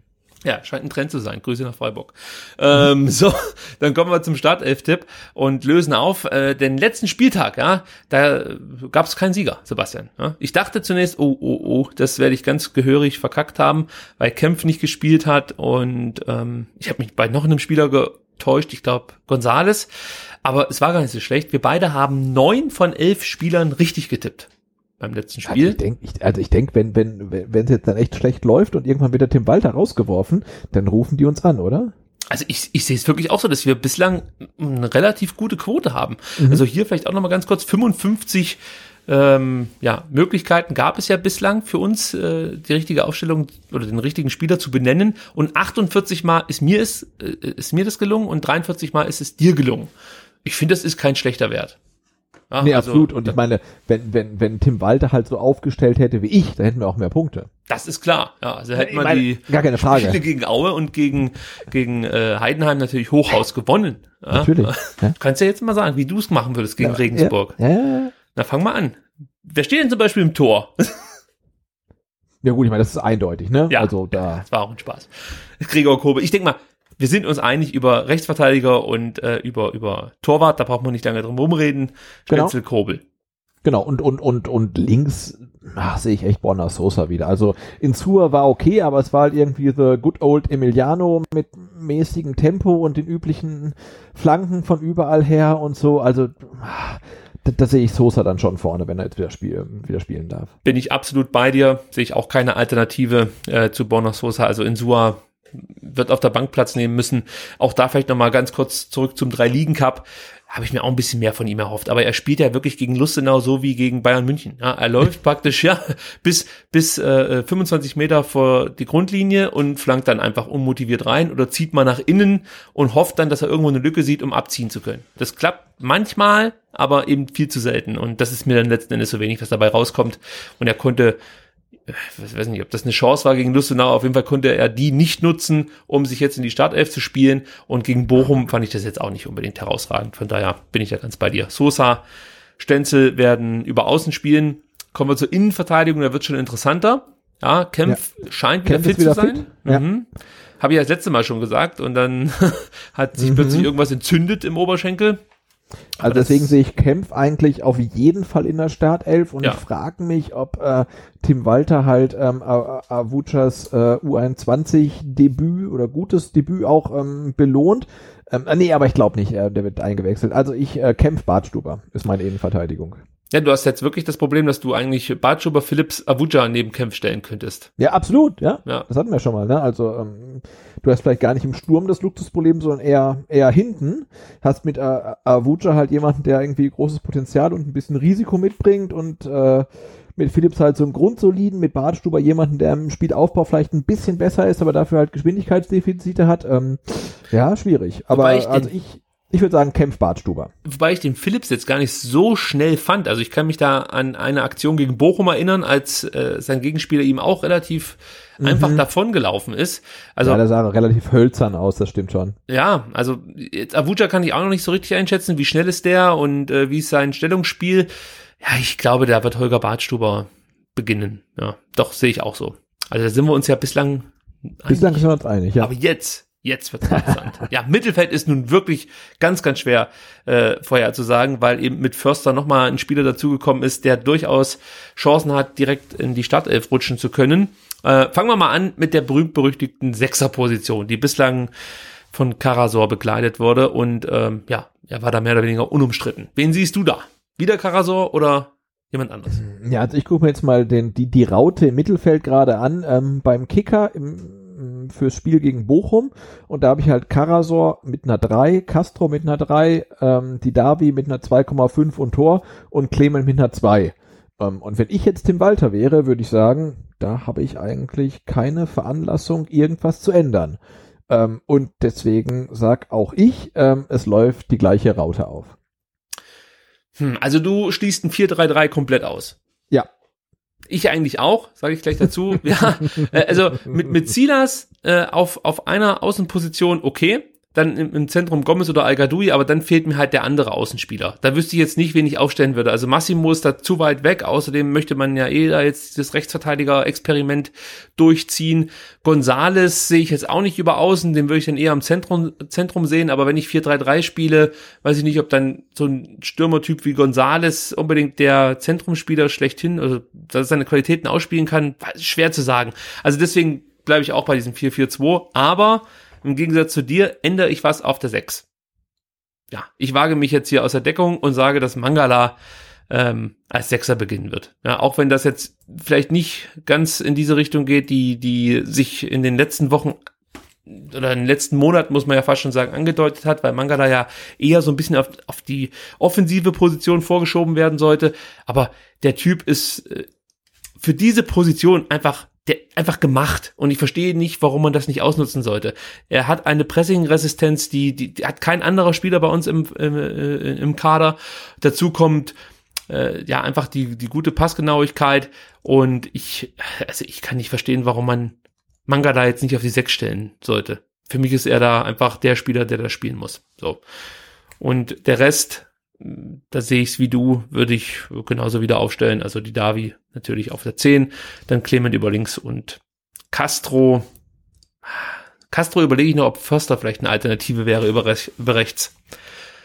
Aber ich glaube, Castro ist so wichtig für Walter. Den wird er nicht direkt ähm, opfern für einen neuen Spieler. Also, ich lege mich fest.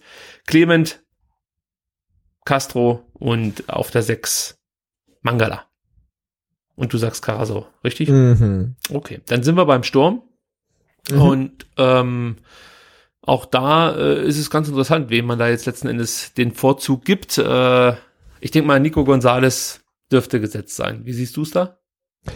Ja, er dürfte eigentlich gesetzt sein. Ich weiß allerdings nicht, äh, wann er zurückkommt aus Am Dienstag, Übersee. also morgen, also heute. Morgen schon. Wenn okay, ihr es ja, hört. das, das, das reicht dann bis Samstag. Ähm, ja, und dann ja, sehen wir dann einen, einen Sturm Gonzales und äh, Wamangituka. Das wäre mein Tipp. Silas und Gonzales. Ja, ja, ja. Wuselsturm, ja, sehe ich auch. Mensch, das wird interessant, Sebastian. Wir haben noch Mhm. eine Position unterschiedlich. Karasor versus Mangala, ja. ja, das ist die große Frage. Wer wird da den Vorzug erhalten von Tim Walter? Ist natürlich jetzt auch so ein bisschen von mir ein kleines Risiko, ja, muss man schon sagen, weil bei Mangala weiß ich nicht genau, wie weit er jetzt schon ist nach seiner doch relativ langen Verletzungspause, nach der Bänderdehnungsgeschichte. Ähm, ja, aber ich, ich, ich sehe den Du hast, ja Mangala. auch, du, hast ja auch, du hast ja auch ein bisschen Vorsprung auf mich. Ja, also ich, ich will den einfach spielen sehen, weil ich der ja, Meinung absolut. bin, dass ich, meine, ich will Mangala auch auf den der Santi 6, spielen sehen, aber man muss ja auch, also, der wird nochmal, der wird noch mal bestraft. Der, Der wird- sitzt auf der Bank. Ja, ich befürchte auch, ja. Ja, ich glaube, der wird nicht direkt in die Startelf rutschen. Und wenn, dann wäre ich sehr überrascht. Aber mal gucken. Clement hat sich da, finde ich, ganz gut gemacht in den äh, letzten beiden Auftritten. Also gegen Ja, Auer fand, fand ich ihn schon gegen, gut. also ich fand ihn gegen, gegen Bochum fand ich ihn wirklich überragend. Also Ja. und der, der Kicker gibt mir da recht, weil er der Notenbeste, also nach Gregor Kobel, der, oder mit Gregor Kobel der Notenbeste Spieler ist. Ähm, das fand ich ziemlich gut. Also Ballgewinne, Pässe, Abschlüsse und so weiter. Das war richtig, richtig stark. Ja, und gegen Aue war es ja auch nicht schlecht, nur da haperte es etwas am äh, Abschluss dann und ähm, da hätte er bestimmt schon ein oder zwei Tore machen können. Ähm, also ich, ich glaube, Clement ist da relativ fest im Sattel. Die Davi ist vielleicht auch noch so ein Kandidat, über den man mal, obwohl der macht seine Tore und ja, ich denke, der wird auch weiter spielen. Aber der hat mich halt wirklich von allen Spielern mit am meisten enttäuscht beim Dreiligen Cup. Ja, Gerade für ihn, der hier aus der Region kommt, muss es doch was äh, zu bedeuten haben, einmal für den VfB beim Dreiligen Cup au- auflaufen zu dürfen. Kann man Ja, doch absolut. nicht Ich meine, so. das ist mehr, das ist, das ist halt eigentlich be- bedeutender als Nationalmannschaft. Also das muss er, auch gerade er wissen. Nee, aber ist ja die Frage, also jetzt, ne, also wie, wie äh, ähm, tickt Tim Walter, ne? Also sagt er echt, äh, die Leistung beim Drei-Ligen-Cup, das ging halt gar nicht. Jetzt setzt er erstmal drei auf die Bank oder so, ne? Man weiß ja noch nicht so richtig, also wie er da durchgreift. Also auch das halte ich nicht für ausgeschlossen. Ähm, aber jetzt in der bisherigen Zweitligasaison war ja ähm, die Davi ähm, auf jeden Fall ein ganz wichtiger Spieler. Ich sehe halt keinen so richtigen Kontrahenten für die Davi. Klar, Clement wäre vielleicht ein Kandidat, den du da hinstellen könntest. Das heißt vielleicht, den könntest du da hinstellen. Aber ich glaube, dass man dann fürs Offensivspiel mehr einbüßen würde, als wie wenn man mit die Davi und Clement weiterspielt. Weißt du? Also wenn ich jetzt Clement ja, ja, auf die 10 stelle und dann auf links mit Santi beginne, glaube ich, dass man sich offensiv eher einschränkt. Und ähm, ja, also was, was bringt das? Ich finde, mit Didavi hast du definitiv jemanden dabei, der immer für einen geilen Pass gut ist, der einen guten Abschluss hat, der auch mal einen Freischuss reinmachen kann. Ähm, ja, also den würde ich, glaube ich, auch relativ sicher ja. Also im, im, im, im Rückblick auf die vergangenen Spielzeiten muss man ja auch sagen, solange Didavi spielen kann und fit ist, mussten auch spielen lassen, weil es kommen garantiert noch Spiele, wo er nicht spielen kann. Also äh, ich, ich möchte ja. den Teufel nicht an die Wand malen, aber das wäre ja erstaunlich, wenn er jetzt äh, 30 Saisonspiele macht. Also bislang sieht es total gut aus, aber ähm, ja, das wäre überraschend. Ja, also wir lassen uns überraschen und ähm, wir werden natürlich nächste Woche dann über diesen Startelf-Tipp sprechen und mal schauen, wer dann die meisten Punkte einheimsen konnte. Gut, dann kommen wir noch zu so ein paar Randthemen zum Schluss. Zum Beispiel kommen wir zu einem Ex-Spieler, ja, über den wir ganz kurz sprechen wollen, nämlich Timo Baumgartel. Der gab ein Interview und hat so ein bisschen sich ja zur zu seinem Wechsel zu PSW Eindhoven geäußert und äh, die erste interessante Aussage, die er getätigt hat, Sebastian, die hat uns beide gleich mit den Ohren schallern lassen und zwar meinte er, dass er auf jeden Fall gewechselt wäre, egal ob der VfB die Liga gehalten hätte oder jetzt, wie es dann auch gekommen ist, man absteigt. Hat dich das überrascht, dass für Timo Baumgartel feststand, er wird den Verein verlassen? Äh, ein bisschen schon. Also ich hätte gedacht, ähm, wenn der VfB die Klasse hält, dann bleibt er. Allerdings hat mich dieses Statement auch, ähm, hat ihn in meiner Wahrnehmung so ein bisschen steiger, steigen lassen. Also ich finde die, die, Aussage total gut. Ähm, und ich hatte schon gesagt äh, im Vorgespräch, also für mich ist er so ein bisschen Timo Werner 2.0. Also ein Spieler, wo man denkt, ah, der muss einfach mal aus Stuttgart raus, um irgendwie den nächsten Step zu machen. Also entweder er packt's oder er packt's nicht. Ähm, aber um das herauszufinden, muss er aus Stuttgart raus. Und ähm, das hat er jetzt mit seinem Statement nochmal untermauert, dass er auf jeden Fall mal weg wollte. Äh, ja, Luftveränderung und neue Herausforderungen. Und ich meine, jetzt spielt er äh, ja in, in Holland vielleicht nicht ganz so toll wie Bundesliga, aber auch der VfB spielt nicht in der ersten Bundesliga, sondern in der zweiten. Und ähm, er spielt ähm, ähm, international in der, in der Euroleague und ja, und Stammspieler, glaube ich, bei, bei PSW. Und wenn er da halt jetzt gut performt, dann ähm, wird sicherlich auch einen Weg wieder heraus aus den Niederlanden geben. Mit einem Grund, warum er den VfB verlassen hat, war mit Sicherheit auch, äh, ja, die mangelnde Philosophie des Vereins. Es wurden viele Trainer gewechselt und da meinte er auch, ich denke, dass es für einen jungen Spieler nicht einfach ist, wenn man viele verschiedene Trainer hat. Man kann das nicht immer von einem weghalten, wenn man viele Trainer hat, weil jeder eine unterschiedliche Philosophie hat. Das hat in den letzten Jahren leider nicht so gut funktioniert. Ich hoffe, dass der Verein mit dem jetzigen Trainer Konstanz reinbekommt. Ähm, ja, also das ist ja ein Thema, das hört man ja häufiger, dass diese ständigen Trainerwechsel und natürlich auch Sportdirektoren oder Vorstandwechsel äh, ja einfach nicht gut sind, gerade für die Entwicklung einzelner Spieler, vielleicht sogar für komplette Mannschaften, siehe VfB 2. Also ich denke mal, ja, das wird Timo Baumgartel da ähnlich gehen wie viele andere, äh, dass es einfach Kacke ist, wenn dann ein neuer Trainer kommt, der dann andere Vorstellungen hat. Und ähm, ja, bei Timo Baumgartel kann ich mir wirklich vorstellen, wir haben ja auch damals drüber gesprochen, dass so eine ganz entscheidende Phase die war, als er äh, nach der Gehirnerschütterung wiederkam und sich erstmal auf die Bank setzen musste.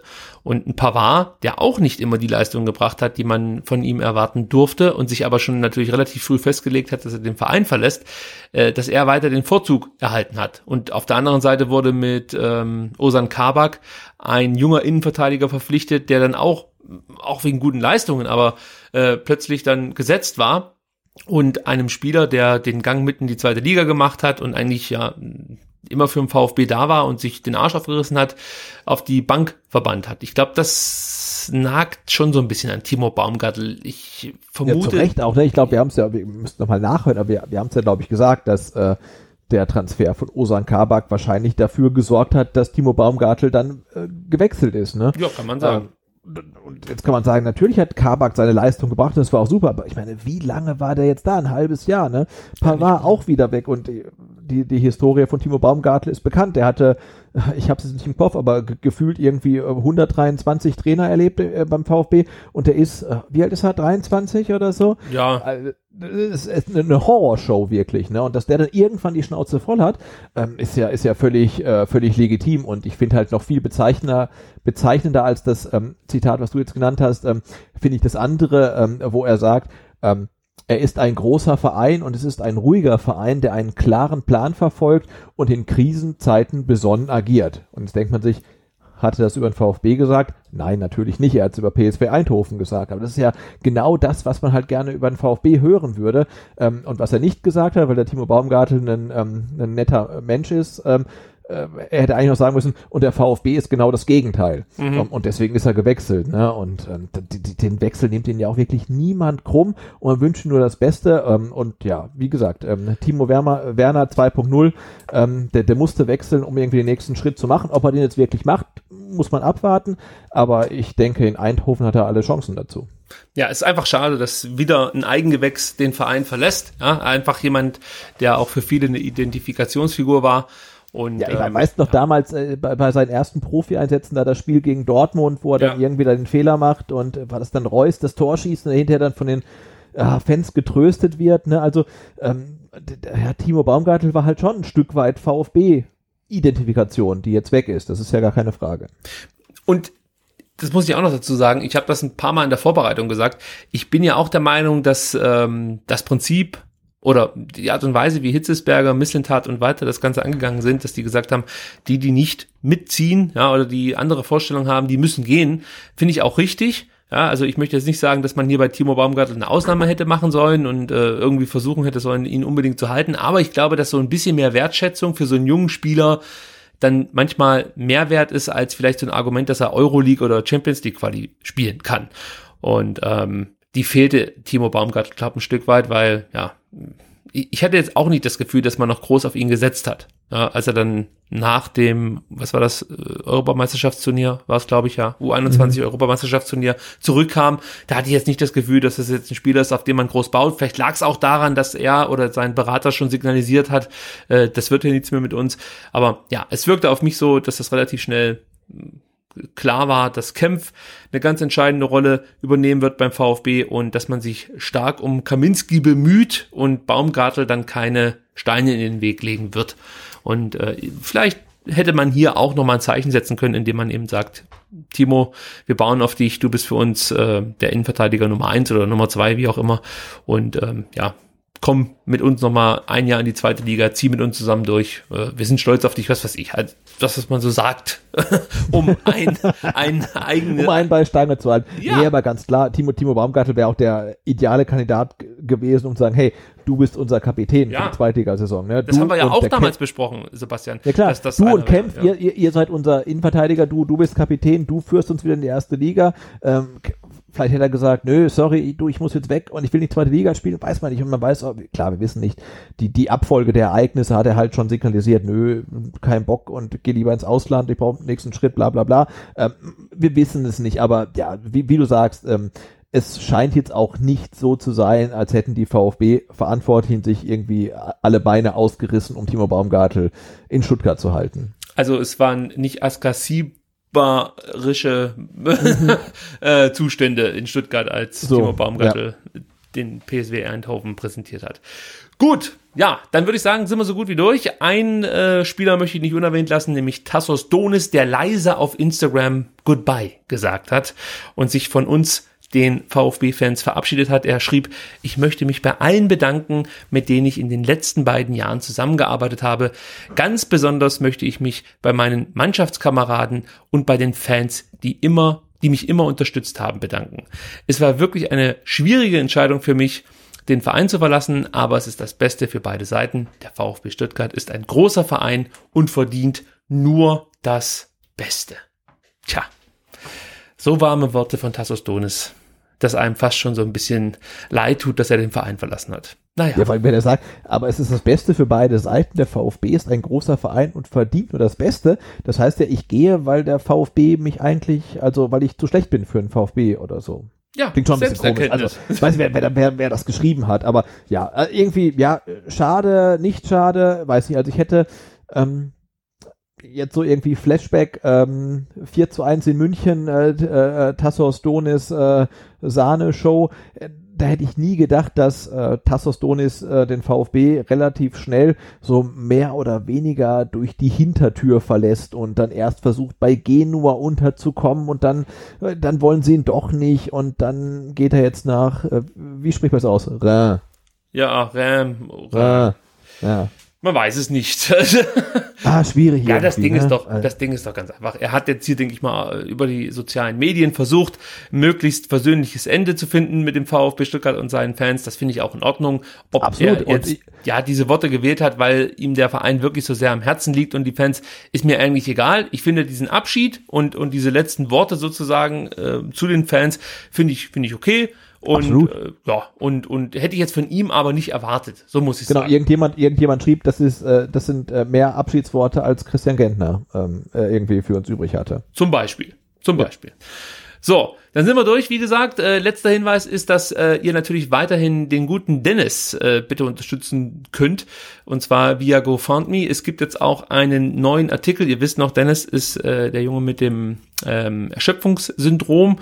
Äh, wir haben jetzt schon ein paar Mal darüber, darüber äh, berichtet und auch auf Twitter die jeweiligen Links geteilt. Da findet ihr jetzt auch einen neuen Artikel, den wir teilen werden, ähm, der auf t-online.de erschienen ist. Äh, da wird auch nochmal über Dennis und seine Krankheit berichtet und er braucht natürlich weiterhin eure, unsere Unterstützung. Helft ihm also und äh, lasst das Thema Dennis einfach nicht äh, so in Vergessenheit geraten. Sprich, man äh, spricht ein, zwei Wochen mal darüber und danach ist das Thema wieder aus den Augen, aus dem Sinn, sondern äh, das Thema wird uns noch eine Weile beschäftigen, auch hier bei STR. Und wenn ihr die Möglichkeit habt, irgendwie eine Kleinspende abzudrücken, dann macht das. Ihm tut's gut, ihm gibt es auch Hoffnung. Und ähm, ja, ich, ich finde, das, das kann man versuchen, irgendwie gemeinsam auf die Beine zu stellen, dass er diese Operation sich leisten kann. Und vielleicht haben wir Glück, alle zusammen, und können mit Dennis dann im Mai 2020 den Aufstieg des VfB feiern im Stadion. Das wäre natürlich grandios. Also wir drücken die Daumen und ihr könnt ihn weiter unterstützen. Der Link zu seiner GoFundMe-Page und auch zum T-Online-Artikel, den findet ihr natürlich wieder bei uns in den Show Notes. Gut, Sebastian, das war unsere Vereinspolitik-Folge, möchte ich mal sagen. Schwerpunkt Vereinspolitik, aber natürlich auch Regensburg und äh, der Stadtelf-Tipp kam nicht zu kurz.